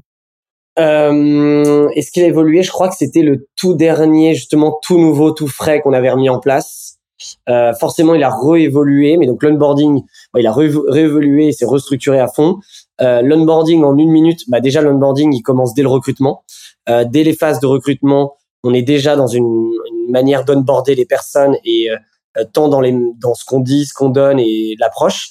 Il commence avant ton jour d'arrivée puisqu'on t'écrit, on t'envoie plein d'infos, euh, et on te tease au maximum, on te motive pour que tu sois ultra excité le premier jour. Ton premier jour, euh, ta première semaine même, c'est une semaine éponge. Donc en fait, déjà le premier jour, tu as un déjeuner avec toute la boîte, avec donc comme on a un bureau à Paris, à Bordeaux, donc avec ton bureau, on va dire. Euh, il y a un déjeuner d'équipe avec tout le monde. Tu as forcément la visite. Tu rencontres toute la boîte en une semaine. Donc du coup, tu rencontres tout le monde, tu, tous les pôles, toutes les personnes. Tu te présentes à tout le monde. Donc c'est un peu on va dire euh, un peu, euh, on va dire chronophage parce que tu cette personne fait que se présenter tout le temps, mais c'est ultra important que tout le monde euh, comprenne l'histoire de d'où d'où elle vient, qu'est-ce qu'elle fait ici, pourquoi, qu'est-ce qu'elle va faire, etc. Et que elle-même comprenne toutes ces personnes qu'elle va retrouver sur Slack. Donc il y a une rencontre là-dessus. Il y a forcément plein de formations, formation des outils. il y a on lui on lui file le Kimono Book qui est un bouquin sur toute notre culture, euh, nos rituels, euh, ce qu'on fait, comment on fonctionne, des, des, des petites mêmes, mêmes manières d'être au bureau, des petites règles, tous les, tous les trucs de bienséance et euh, qu'on a ici. Donc voilà, il y a cette première semaine. Ensuite, direct dans le feu de l'action, la deuxième semaine, il y a un point d'étape. La première, à la fin de la première semaine, il y a un premier point d'étape avec la personne euh, RH et cette personne. Ensuite, il y a un rapport d'étonnement au bout d'un mois où il y a plein de questions à remplir euh, que euh, du coup cette personne euh, nous rédige en direction du manager et, et du pôle RH. donc rapport d'étonnement. Ensuite après il y a des points tous les trois mois. il y a bien évidemment j'ai oublié parce qu'en fait c'est notre métier, mais un welcome pack de fou euh, dès ton arrivée parce qu'on on, est notre premier client et donc du coup tu as un bureau rempli de vêtements et d'objets brandés euh, au nom de Kimono. Euh, t'as un apéro dans la première semaine, un pot d'accueil euh, le mercredi ou le jeudi de la semaine euh, où on te fait euh, un petit pot d'accueil un peu sympa où justement tu parles moins boulot et tu rencontres la personne euh, dans un endroit un peu plus cool. Est-ce que j'ai oublié quelque chose? Je sais pas. Non, voilà, globalement. Et tout ça est très structuré avec étape 1, étape 2, étape 3. Tout ça est écrit et l'agenda est créé en avance. Son agenda est tout préparé, tous les meetings sont prêts, son mail, etc. et tout est quadrillé. Ok, donc c'est vraiment et, et, euh, c'est très intense, mais c'est ce qui te permet de vraiment créer la relation, de la faire fructifier, la relation avec la boîte, avec la marque employeur et euh, et, à, et une nominée avec les différents membres de l'équipe. C'est fondamental. Tout à fait. Tu loupes ton onboarding, tu loupes l'intégration de cette personne et tu auras des répercussions à six mois, un an, deux ans euh, qui peuvent ressortir. Et c'est le un des moments les plus importants. C'est cette intégration, cette implication, savoir s'adapter à tout type de profil, tout type de personnes. Et nous, on l'a euh, vraiment structuré au maximum et on essaye de le faire innover en permanence comme toujours. C'est vraiment euh, c'est vraiment tu vois cette théorie du chaos qui s'applique qui s'applique à la partie people dans les boîtes et même à la partie client l'onboarding est fondamental. C'est ce qu'on appelle l'activation. C'est c'est provoquer ce aha moment où le client euh, se dit waouh, genre la valeur est folle. J'ai tellement bien fait de signer. Et idem pour le pour le pour le pour pour l'employé, pour le salarié. Euh, faut faut l'appréhender comme un client en fait, qui se dise j'ai tellement bien fait de signer, c'était tellement le meilleur choix de ma vie, trop bien quoi. Et, c'est client. Bah, de toute façon, on l'a dit tout à l'heure, hein, mais aujourd'hui, tes collaborateurs, c'est tes clients aussi. Exactement. Et, et, euh, et, tu vois, j'avais reçu euh, Emmanuel Van de Pitry qui est euh, bah, qui est en train de tout casser dans le dans le dans, dans, le recrutement justement dans, le recrutement game et qui expliquait que les, le, le, recrutement le monde de recrutement c'est le, le monde des sales mais avec 10 ans de retard d'un point de vue technique exact exact l'état d'esprit le même l'état d'esprit le même on la salue parce qu'elle avait envoyé vraiment du lourd et on lui souhaite on lui souhaite un très bon été on retourne du côté de la malchance, de la, de la souffrance. De la souffrance. Il y aura un son du coup? Eh ben écoute, je te laisse choisir ce que tu veux. Euh, bah là, on va mettre un truc un peu plus, euh, un peu plus euh, cool. On va mettre euh, Through the Wire de Kenny West et les 10 secondes, elles sont bien. Le début, il te met dans une good vibe et c'est bien. Eh ben c'est parti.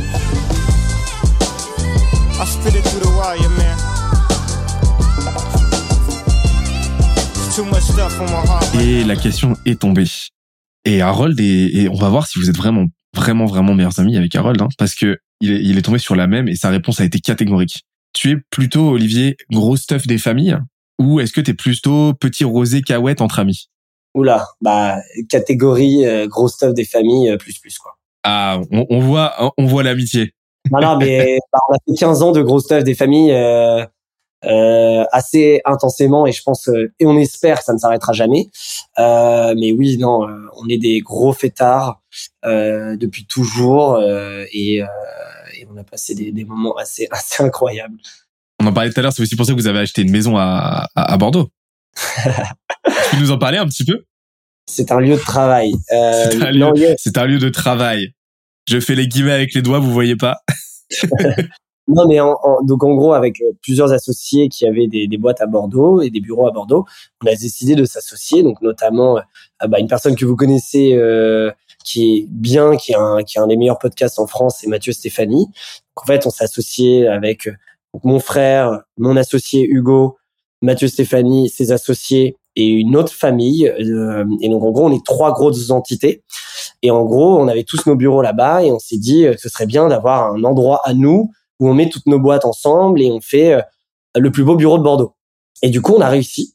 On est tombé sur une pépite euh, euh, qui est un ancien hôtel particulier dans un quartier un peu excentré du centre, mais à 10-15 minutes de Bordeaux, qui s'appelle Codéran, où c'est un immense hôtel particulier avec terrain de 2000 mètres carrés.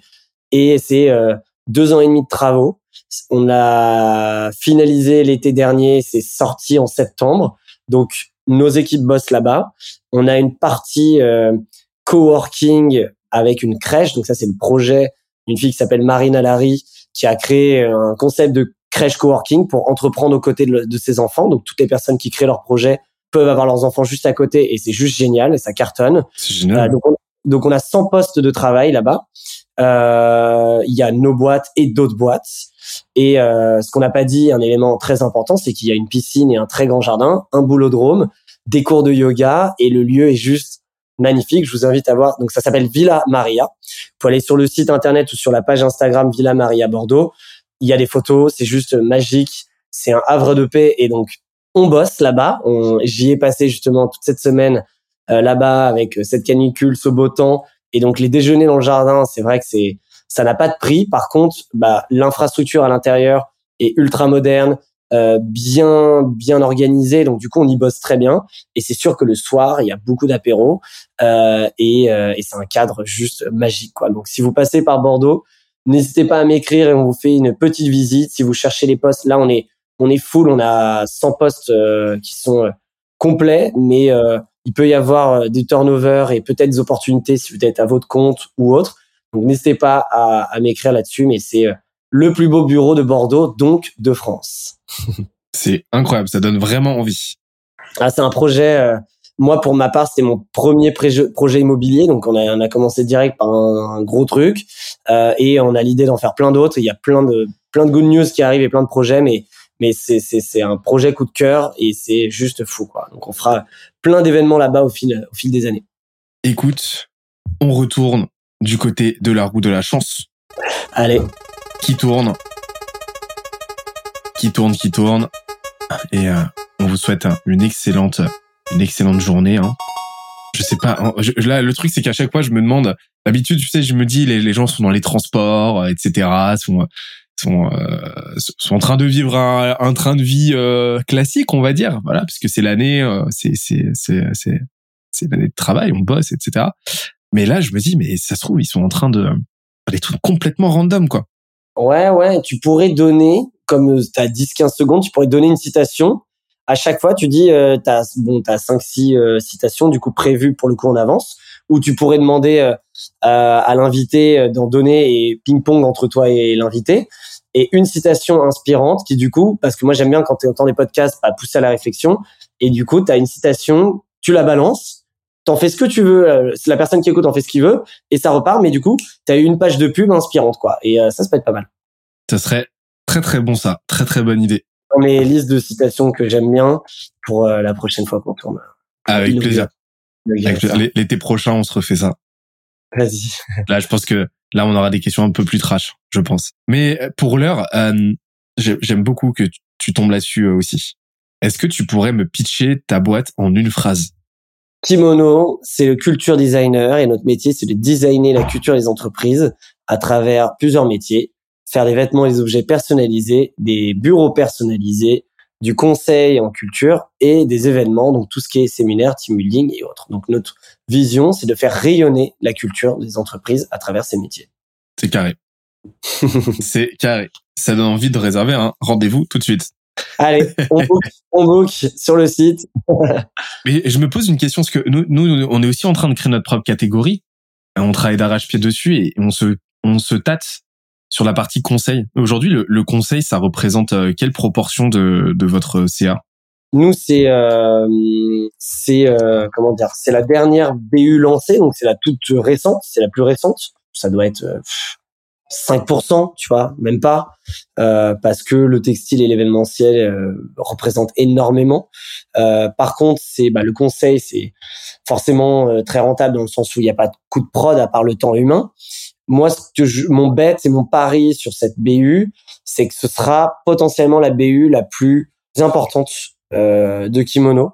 Pourquoi? Parce que bah, on a développé une méthodologie qui est capable de scanner la culture d'une boîte, on est capable de la mesurer, on transforme et on accompagne euh, les entreprises là-dessus avec différents mini-produits, des gros produits, des différents livrables. On a prouvé en quelques, enfin en un, en, un an que la valeur qu'on apporte aux entreprises est juste monstrueuse et que on se vend vraiment au rabais, c'est-à-dire qu'on les fait vraiment pas cher euh, parce que c'est le début de l'offre, il faut qu'on se fasse connaître là-dessus et qu'on gagne en légitimité. Mais on transforme littéralement les boîtes et il y a un avant, un après, donc ça n'a pas de prix euh, sur leur culture. Et donc du coup, je crois que au fil de euh, nos témoignages et au fil des cas clients qu'on va avoir euh, et que au fil de, comme on disait, les gens comprennent que euh, l'impact de la culture est, est, est importante et qu'il faut investir du temps autant que sa stratégie commerciale ou autre. Euh, et donc du coup, bah forcément, on va avoir plus en plus de clients. Euh, on sera les experts là-dessus et on est pratiquement les seuls à le faire.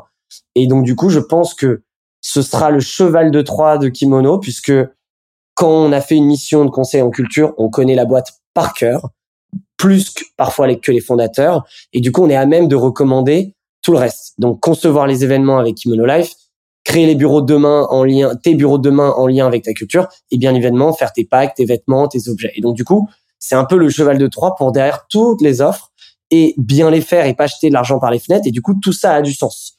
Parce que, pour rappel, la petite théorie, nous, on définit la culture en quatre piliers. La raison d'être, donc le why de l'entreprise, le système de valeurs, donc les valeurs qui fonctionnent dans un système, les principes directeurs. Trois, l'identité, donc l'identité de l'entreprise, la personnalité, euh, donc qui est en fait ce qu'on peut quand on compare la marque employeur et la culture euh, à ne pas du tout euh, dire que c'est la même chose. La marque employeur, c'est l'identité. C'est l'identité, c'est ce qu'on voit. Euh, et donc quand on travaille ta marque employeur, c'est ce pilier de la culture, mais c'est pas toute la culture.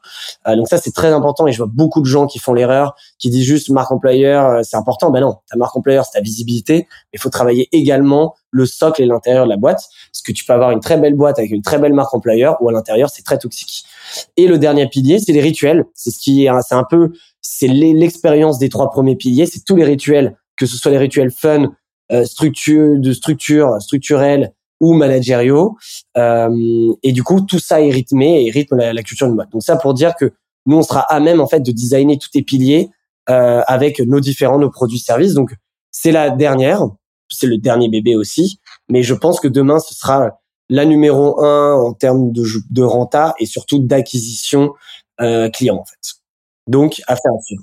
C'est tout l'intérêt aussi, euh, c'est toute l'opportunité créée par le catégorie design, c'est le fait que bah, forcément tu crées aussi un nouvel espace mental, donc un nouvel espace de connaissances à explorer, dont tu vas pouvoir te, sur lequel tu vas pouvoir te positionner comme euh, bah, le principal et le plus légitime pourvoyeur de connaissances. Carrément. Et, euh, et donc le conseil, la formation font carrément sens, sont carrément cohérents dans cette optique.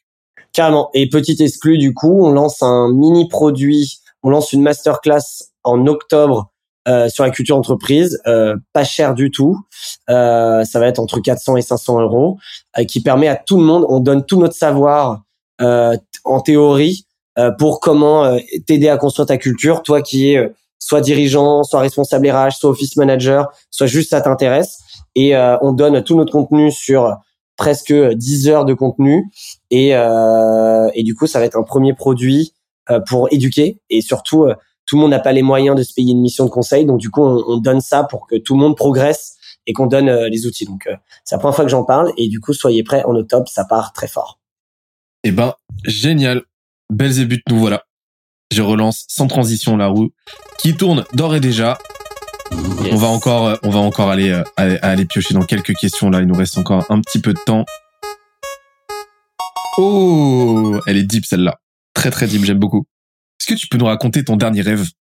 C'est marrant parce que ma copine ce matin m'a demandé, euh, parce que moi en fait je lui raconte souvent le matin mes rêves parce que j'arrive à m'en souvenir et je lui dis mais putain mais what the fuck? Il y a eu ça et j'essaie de lui raconter. Et là ce matin elle m'a dit alors et j'ai dit je m'en souviens pas du tout. J'étais dans une fatigue extrême je, je, suis rentré tard de Bordeaux hier et euh, du coup j'ai dormi donc je me souviendrai donc ce sera pas cette nuit.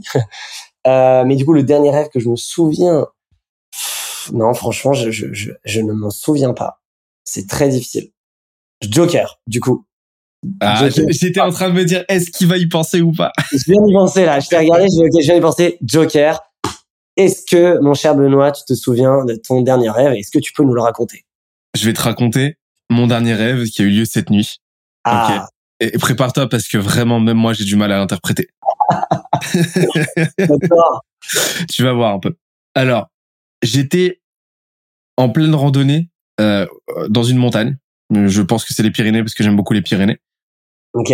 Jusqu'au moment où j'arrive en haut de cette montagne et je euh, me mets à discuter avec quelqu'un qui euh, il est en train de me prendre en photo là pendant que je raconte mon rêve. je vais finir en story. qui me euh, qui qui commence à m'apprendre à faire du parapente. Alors que je pensais j'étais pas du tout en projet parapente là, je faisais du je, je randonnais en fait. Et, euh, et donc il, il m'apprend à faire du parapente et là d'un coup je sais pas pourquoi je me retrouve en parapente en train de dévaler là euh, de, de dévaler vraiment la colline qui était giga haute. C'est même pas une colline c'est une montagne enfin c'était le Mont Blanc le truc immense quoi. Et euh, donc je fais du parapente et tout c'est génial. Coucou à toi non parce que je sais que il adore le parapente. Et sauf que euh, bah, ce, ce, cette personne là encore une fois qui est une, une entité que j'ai du mal à, moi-même caractériser euh, m'a pas appris à atterrir ce qui fait que je me retrouve à devoir m'éclater contre un boulot un gros boulot tu sais, tu sais les gros arbres immensissimes, et à descendre en rappel. Wow. Voilà. Et tu te le prends et tout va bien, quoi. Genre. Ah bah tout va bien, c'est un rêve. Donc euh, voilà, je, je suis un, je suis un, je suis un, je suis un sales ninja, tu vois. Je peux, je, je descends et tout en mode pompier le long du boulot, le long du boulot et et complètement indemne. Et, et et je me souviens. Et ce qui est marrant, c'est que je suis allergique au boulot euh, du manière générale. Donc je, voilà, la symbolique se dessine petit à petit. Mais euh, mais ce qui est très très rigolo, c'est que moi-même dans mon rêve, je me suis fait réflexion. Je m'en souviens très bien de de quoi je suis en train de rêver là. Mon rêve de cette nuit. Ah ouais. On est bien. Hein ah ouais, ok. Ah là, il y a beaucoup de. Je crois que c'est les effets de... la canicule. Les effets de la canicule, il y a, il y a deux trois synapses qui ont fondu. Et t'étais tout seul. Il y avait pas de protagoniste improbable. Ah bah euh, bah il y avait il y avait cette euh, cette personne là qui euh, qui m'a fait une masterclass de de de, de parapente impromptu. Ok ok ok mais t'as pas de nom de visage enfin c'est pas quelqu'un que tu connais quoi. Non non non non je je me souviens plus de, du, du visage en question ça doit être bah je je sais que on, on, un rêve un rêve inclut systématiquement des visages connus tu sais on peut pas synthétiser un, un visage de zéro mais mais ce visage ce visage je le remets pas. Ok ok marrant. J'avoue, il y a un milliard de significations possibles. Et après, c'est tellement le cerveau est tellement compliqué qu'il faut pas tout chercher à comprendre. Voilà. Moi, je l'ai mis sur le compte de la canicule euh, qui euh, qui m'a fait qui m'a fait cramer euh, qui a fait cramer mon système limbique et, et fondre mon hypophyse. On retourne du côté. Alors première première fois que le Joker tombe. Trop cool. Très très très très bon move de ta part. J'adore. Trop bien. On se donne encore deux petites questions. Une une chanceuse, une malchanceuse? Allez, vas-y. Allez, go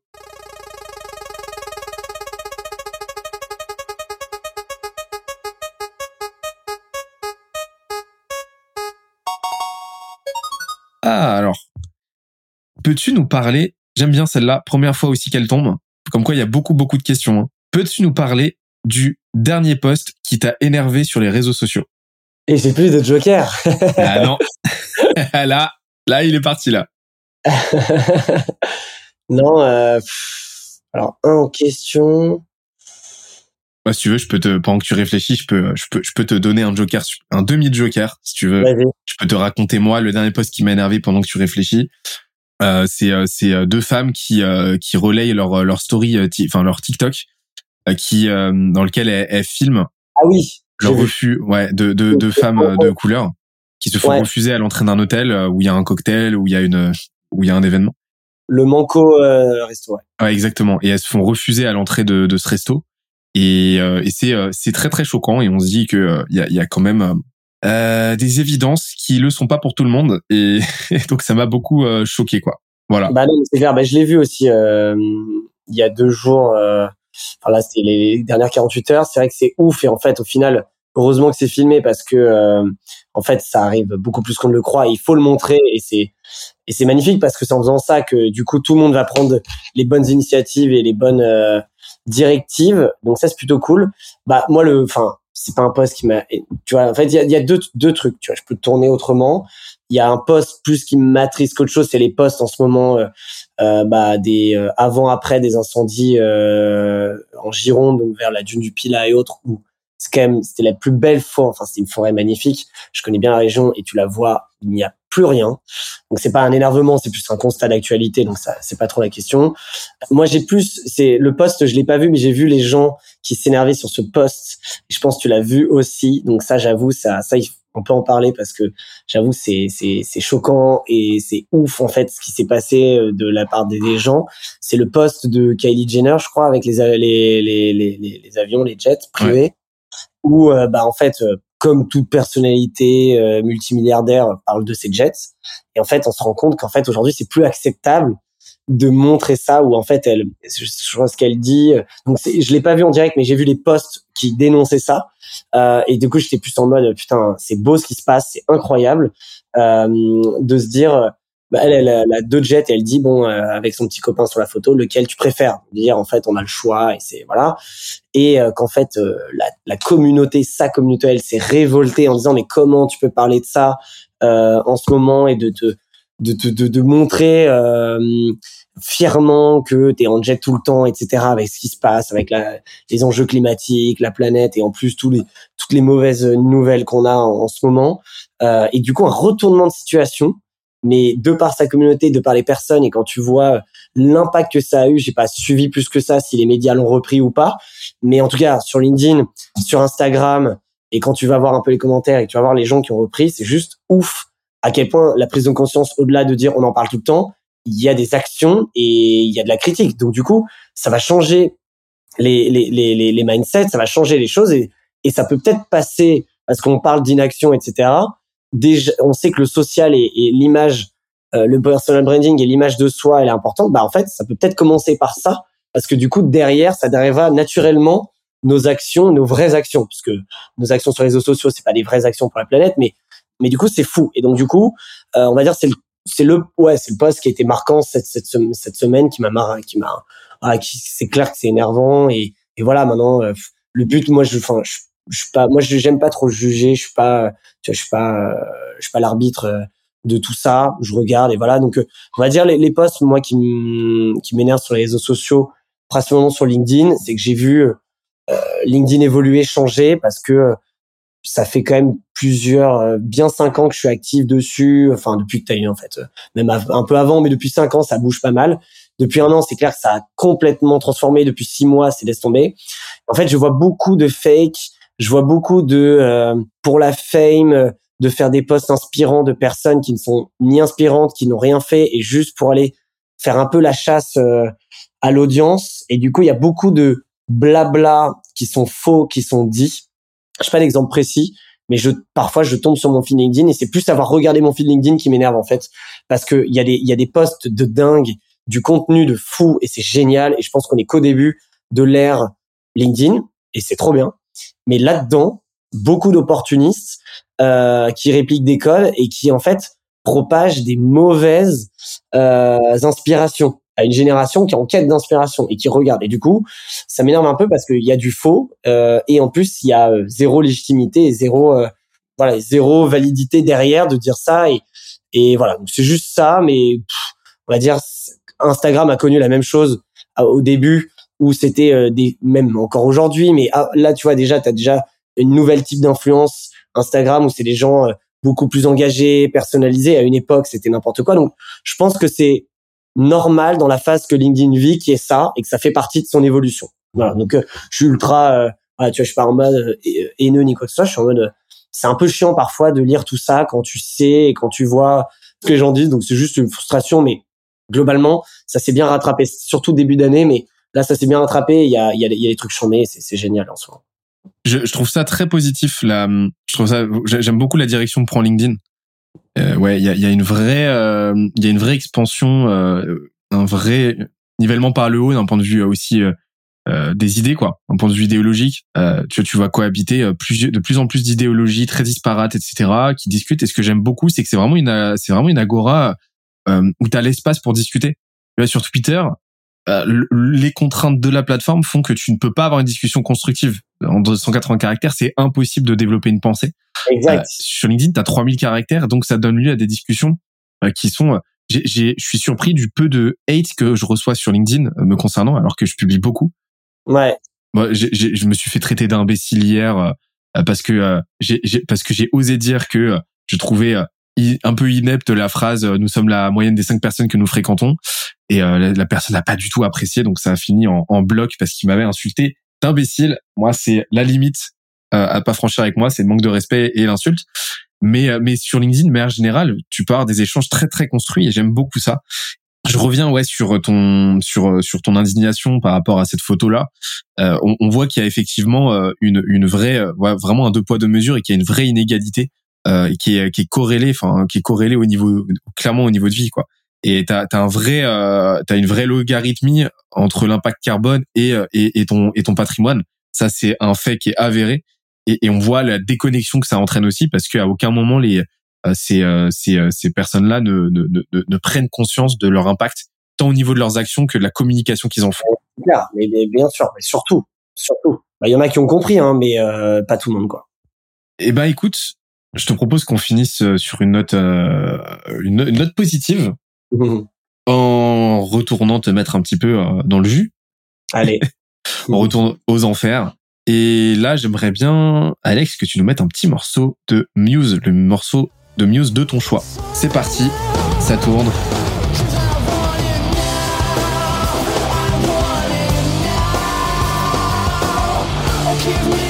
T'as combien de questions au total? Ah, j'ai pas compté. Il y en a une bonne. euh, je pense qu'il y a une bonne cinquantaine en tout. Ok, ok. Ouais, on, on, on en viendra jamais à bout. Il y, en- il y en a encore pas mal qui sont pas pas du tout tombés. hein. Alors, le film que tu as regardé ou pourrais regarder mille fois. J'en parlais hier. Euh, le film, bah, le film que je pourrais regarder mille fois, c'est un film, euh, un vieux film qui s'appelle euh, The Game. Je sais pas si ça te parle. Ça me dit quelque chose, ouais.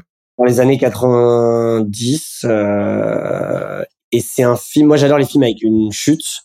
Euh, où en fait, à la fin du film, t'es en mode, waouh, non, tout ça en fait, c'était calculé. Donc The Game, c'est l'histoire d'un. Et donc du coup, je vais pas trop en dire. C'est l'histoire d'un. Tu l'as vu ou pas? Je l'ai pas vu. Ok, bah tu le mets dans la to-do ce week-end obligatoire. Euh, c'est un film euh, où un multimilliardaire euh, euh, très riche euh, est très malheureux, très seul, euh, une vie pas ouf, et son frère, son petit frère, lui dit, euh, lui offre un cadeau pour que euh, bah, ils vivent un peu plus de fun, etc. Sauf qu'en fait, il le refuse et il se passe euh, plein plein de choses. Il y a beaucoup d'apprentissage inspirationnel euh, de vie, pas spécialement business, mais de vie. Du coup, le truc, bon, oublie qu'il y a une chute parce qu'en fait, tu vas te, essayer de chercher tout le film. Euh, ah, mais euh, ça, ça doit être cal- calculé. Regarde, laisse-toi emballer.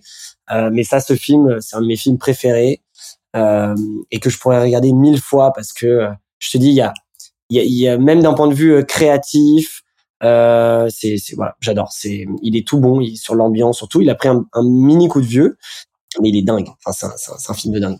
Et récemment, récemment, j'avais vu un film que je veux voir depuis longtemps, c'est Boîte Noire de, avec Pierre Ninet, euh, qui est excellent. Je conseille aussi. Je le regarderai pas mille fois, mais euh, super film. Et non, bah après, j'ai, plein de plein de top films, mais The Game, c'est mon top 1, quoi.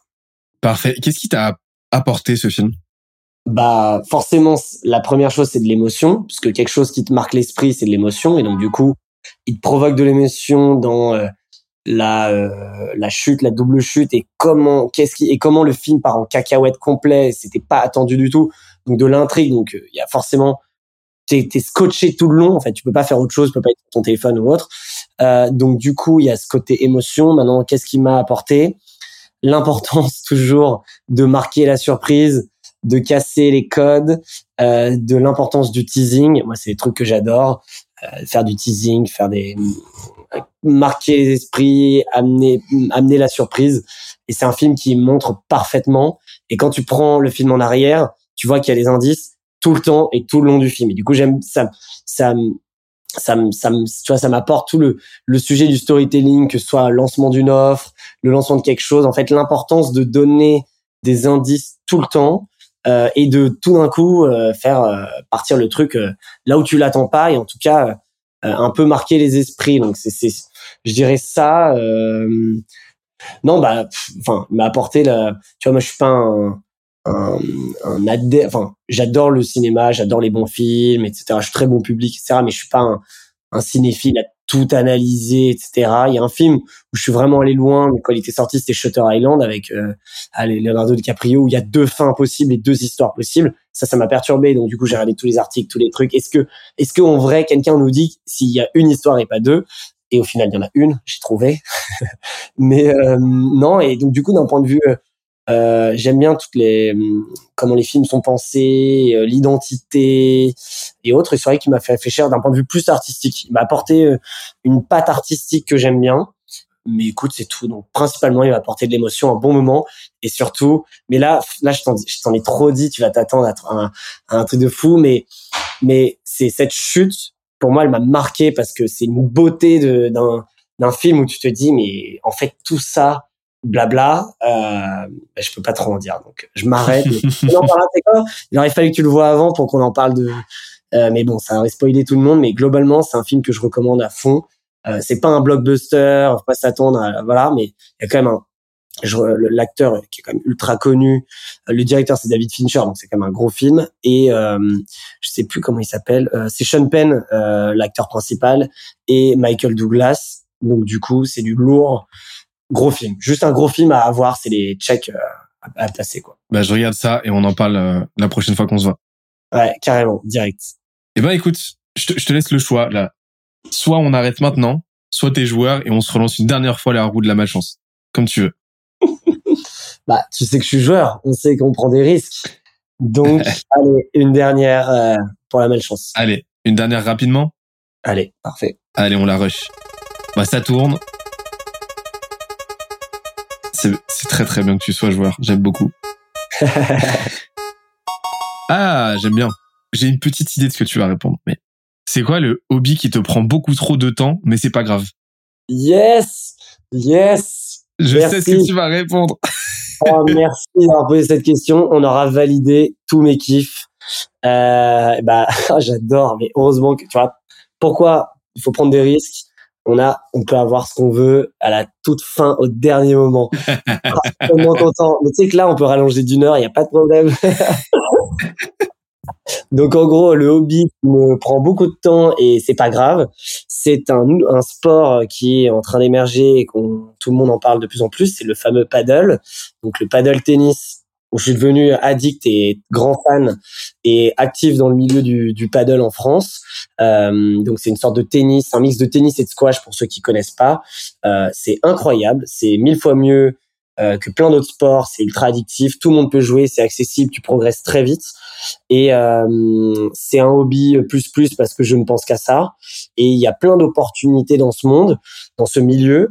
Euh, moi, j'ai créé une, une ligue à Paris de joueurs avec une centaine de joueurs, beaucoup d'entrepreneurs et beaucoup de personnes juste sympas et, et on se marre, qui ont le life, qui, aiment bien se faire kiffer et et jouer et être intense dans un sport. Donc on a une grosse communauté à Paris, ça s'appelle Blue Athletics sur Instagram. Vous pouvez m'écrire si vous voulez rejoindre la ligue. Il y a plusieurs niveaux. Euh, donc voilà, donc il y a ça. J'ai eu pas mal d'opportunités euh, là-dessus parce que je suis devenu euh, influenceur paddle en fait malgré moi. Euh, et donc du coup euh, du coup il y a pas mal de, de kiffs qui sont là mais et j'ai pas mal d'idées de projets donc je fais un appel parce que bien évidemment c'est un hobby. Donc qu'est-ce qu'un hobby? C'est ce n'est pas mon métier ni quoi que ce soit et je le fais sur mon temps libre. Euh, je cherche quelqu'un donc un, une personne qui est capable de leader le projet avec moi dans la partie opérationnelle une sorte de chef de projet Blue Athletics qui va leader toutes les idées que j'ai en tête mais que je ne peux pas faire et qui peut être opérationnel et, qui exécute. Et moi euh, en fait je, je, je transmets toutes mes idées et j'ai besoin de sept personnes donc je vais bientôt faire un poste d'ailleurs euh, pour recruter et trouver cette personne à la rentrée. J'en ai besoin en septembre qui m'aide à vraiment faire scaler ce projet parce que un ça peut être un il y a, y a beaucoup d'opportunités de business là-dedans. Et, euh, et du coup c'est de la bombe. Donc ça c'est je, je pense qu'à ça et je joue euh, je joue que lundi, tu vois, on est vendredi, c'est en trois jours, et ça me fend le cœur. J'ai joué tous les jours à Bordeaux, là, ça me fend le cœur que je, la prochaine fois que je joue, c'est lundi. Et j'ai ma raquette juste à gauche au cas où euh, il se passe un truc. j'ai toujours ma raquette avec moi. J'ai toujours ma raquette avec moi. Sur malentendu, euh, ça peut servir. C'est ça. Et euh, on parlait des rêves tout à l'heure, et ça m'a fait penser à ça. J'ai un rêve, donc du coup, pour le coup, c'est c'est pas un rêve de nuit, mais c'est un vrai rêve euh, que j'ai euh, inspiré, on va dire. Aujourd'hui, c'est un nouveau sport, donc le niveau, en fait, tu progresses très vite et le, nombre de joueurs pro est très euh, limité. C'est-à-dire, euh, les quatre meilleurs joueurs français sont les seuls qui en vivent, donc tous les autres professionnels font autre chose à côté. Et euh, c'est le seul sport où, enfin non, il y a le golf, etc., mais où les, les, les, meilleurs joueurs du monde, ils peuvent avoir 40 ans, ils peuvent avoir 35, 40 ans. Il faut être athlétique, bien évidemment. Euh, et je pense l'avenir le dira qu'au fil du temps, bah, les jeunes prendront le, le sport. Mais on est encore dans une période où comme tu cours, mais t'es à deux contre deux, tu peux, c'est que de la technique, donc tu peux le gérer. Et donc j'aimerais peut-être dans trois, quatre ans faire une année sabbatique et être euh, et vivre euh, la vie d'un athlète professionnel et faire toutes les compétitions pendant un an euh, avec tu vois ton coach, ton kiné, vivre le, le ce que un joueur sportif vit. Et ça c'est un vrai rêve et un vrai objectif que je me donne. Donc ça fait un an et demi que je joue, j'avais beaucoup de bases au tennis, donc je progresse très vite, je joue avec des gens qui ont un gros niveau. Et donc le but, c'est pendant deux trois ans, là, progresser fortement, jouer plus souvent le soir, prendre plus de cours, commencer à faire pas mal de tournois. Et même si je perds au premier tour et que je suis le dernier des meilleurs, ça me va juste pour un an, vivre l'expérience et, et, et peut-être, tu vois, il y aura peut-être une idée euh, derrière de communiquer là-dessus. Je pourrais peut-être en fait créer un, pas un média, mais suivre tout ça. Il y, a, plein de sujets qui pourraient être intéressants. Et en tout cas, moi, j'aimerais euh, être joueur à ce moment-là. Donc, voilà, ça c'est un petit goal que on verra si je peux le faire, mais mais ça dépend quand même pas mal de choses. Mais voilà. Donc, ce hobby qui me prend du temps et c'est pas grave, c'est le paddle. Génial. Mais ça me permet de faire une petite dédicace à Jules qui chez nous, qui est qui est notre head of sales qui arrête pas de qui arrête pas de, me parler de paddle euh, tout le temps qui me dit ouais mais déjà c'est trop bien euh, faut absolument que t'essayes. En plus il y a plein d'opportunités euh, faut trop ouvrir un faut trop ouvrir un un, terrain de paddle et tout. Bah ouais bah ça tout le monde ça on est on est on est dessus tu peux lui dire. Mais c'est très difficile. Les emplacements sont très durs. En tout cas en région parisienne et Paris c'est très difficile. Il y a beaucoup de projets en cours mais euh, Paris intramuros c'est c'est très compliqué. Et euh, donc voilà. Il faut plus d'infrastructures. Donc on on a rencontré il y avait le semaine dernière à Roland Garros il y avait le premier tournoi de paddle à Roland Garros euh, et j'y suis allé. J'ai rencontré le président de la fédération. Et du coup qui euh, qui nous explique que ça y est tout ça démarre et tout tout est parti. Donc là c'est encore une niche mais on va l'entendre parler pendant les trois prochaines années à fond. Et j'espère être euh, très impliqué dedans. Tu connais l'anecdote de Gaël Monfils? Non je, trouve ça dingue. Donc Gaël Monfils, bah, que tout le monde connaît. Je j'apprends rien à personne, mais euh, je sais plus où c'était, mais il s'est pointé à un tournoi de tennis. Il s'est rapidement fait éliminer dès le premier tour. Et vu qu'il était sur place, il s'est dit, mais euh, du coup, euh, c'est bête, je vais pas rentrer. Et on lui, quelqu'un lui a dit, mais il y a un tournoi de paddle et tout, euh, essaye. C'était les championnats du monde de paddle. Il avait jamais joué au paddle, il s'est inscrit et il est devenu, il est devenu champion du monde comme ça. oui, oui, oui, exact. C'était il y a très longtemps, 4-5 ans, où il y avait pas grand monde. Gaël Monfils avec euh, deux, trois autres joueurs de tennis français, ils se sont un peu reconvertis euh, pendant un an ou deux où ils ont une phase de mou et ils ont joué à fond. Et ça a été un peu les premiers précurseurs en France. Et t'as raison, c'est euh, Gaël Monfils a été la première tête à, à faire un exploit. Et j'avoue, j'avais même oublié, mais on m'avait raconté cette histoire. C'est ouf. Je trouve ça très rigolo et, euh, et depuis, ouais, ça, il y a eu une, une, grosse progression et je pense que bientôt tout le monde sera en train de jouer au paddle un petit peu partout. Ah, mais c'est sûr, c'est sûr. Et donc, la petit call to action euh, de fin, là, c'est euh, si on veut rejoindre euh, la communauté, c'est quoi? Ça se passe? On m'écrit sur la, on m'écrit, alors soit on m'écrit euh, sur LinkedIn ou, par mail, mais le plus simple, c'est m'écrire sur la page Instagram Blue Athletics, euh, facile à trouver et elle est voilà facile à trouver. On m'écrit si on veut rejoindre. Il y a, il y a un certain niveau, donc faut quand même être bon. On a justement si j'ai cette personne que je trouve le but c'est d'ouvrir une ligue un peu débutant, etc. Mais mais il faut au moins un niveau intermédiaire et un niveau bon. On va faire deux ligues, donc euh, on m'envoie euh, un message, on fait un match et euh, pour tester et voir et, et derrière on rentre dans le, le tournoi et dans la sélection de la ligue. donc voilà, ça c'est le call to action. Et le deuxième, c'est si vous êtes passionné de paddle, vous avez vous avez envie d'entreprendre un projet, bah, je cherche un, un partenaire qui m'accompagne là-dessus, qui soit l'opérationnel euh, sur ce sur ce projet qui deviendra une boîte du coup. Parfait. Eh ben, je pense qu'on peut finir euh, là-dessus. Carrément, c'est très belle note. Merci beaucoup Olivier pour euh, pour ton temps. Normalement, c'est les, épisodes se rallongent de d'édition, d'enregistrement en enregistrement, mais en même temps, j'aime tellement ce format que j'ai du mal moi-même à l'arrêter, quoi. Bah, je comprends. non, en vrai, c'est un super moment. Faudrait un gardien des horloges qui nous dit stop maintenant.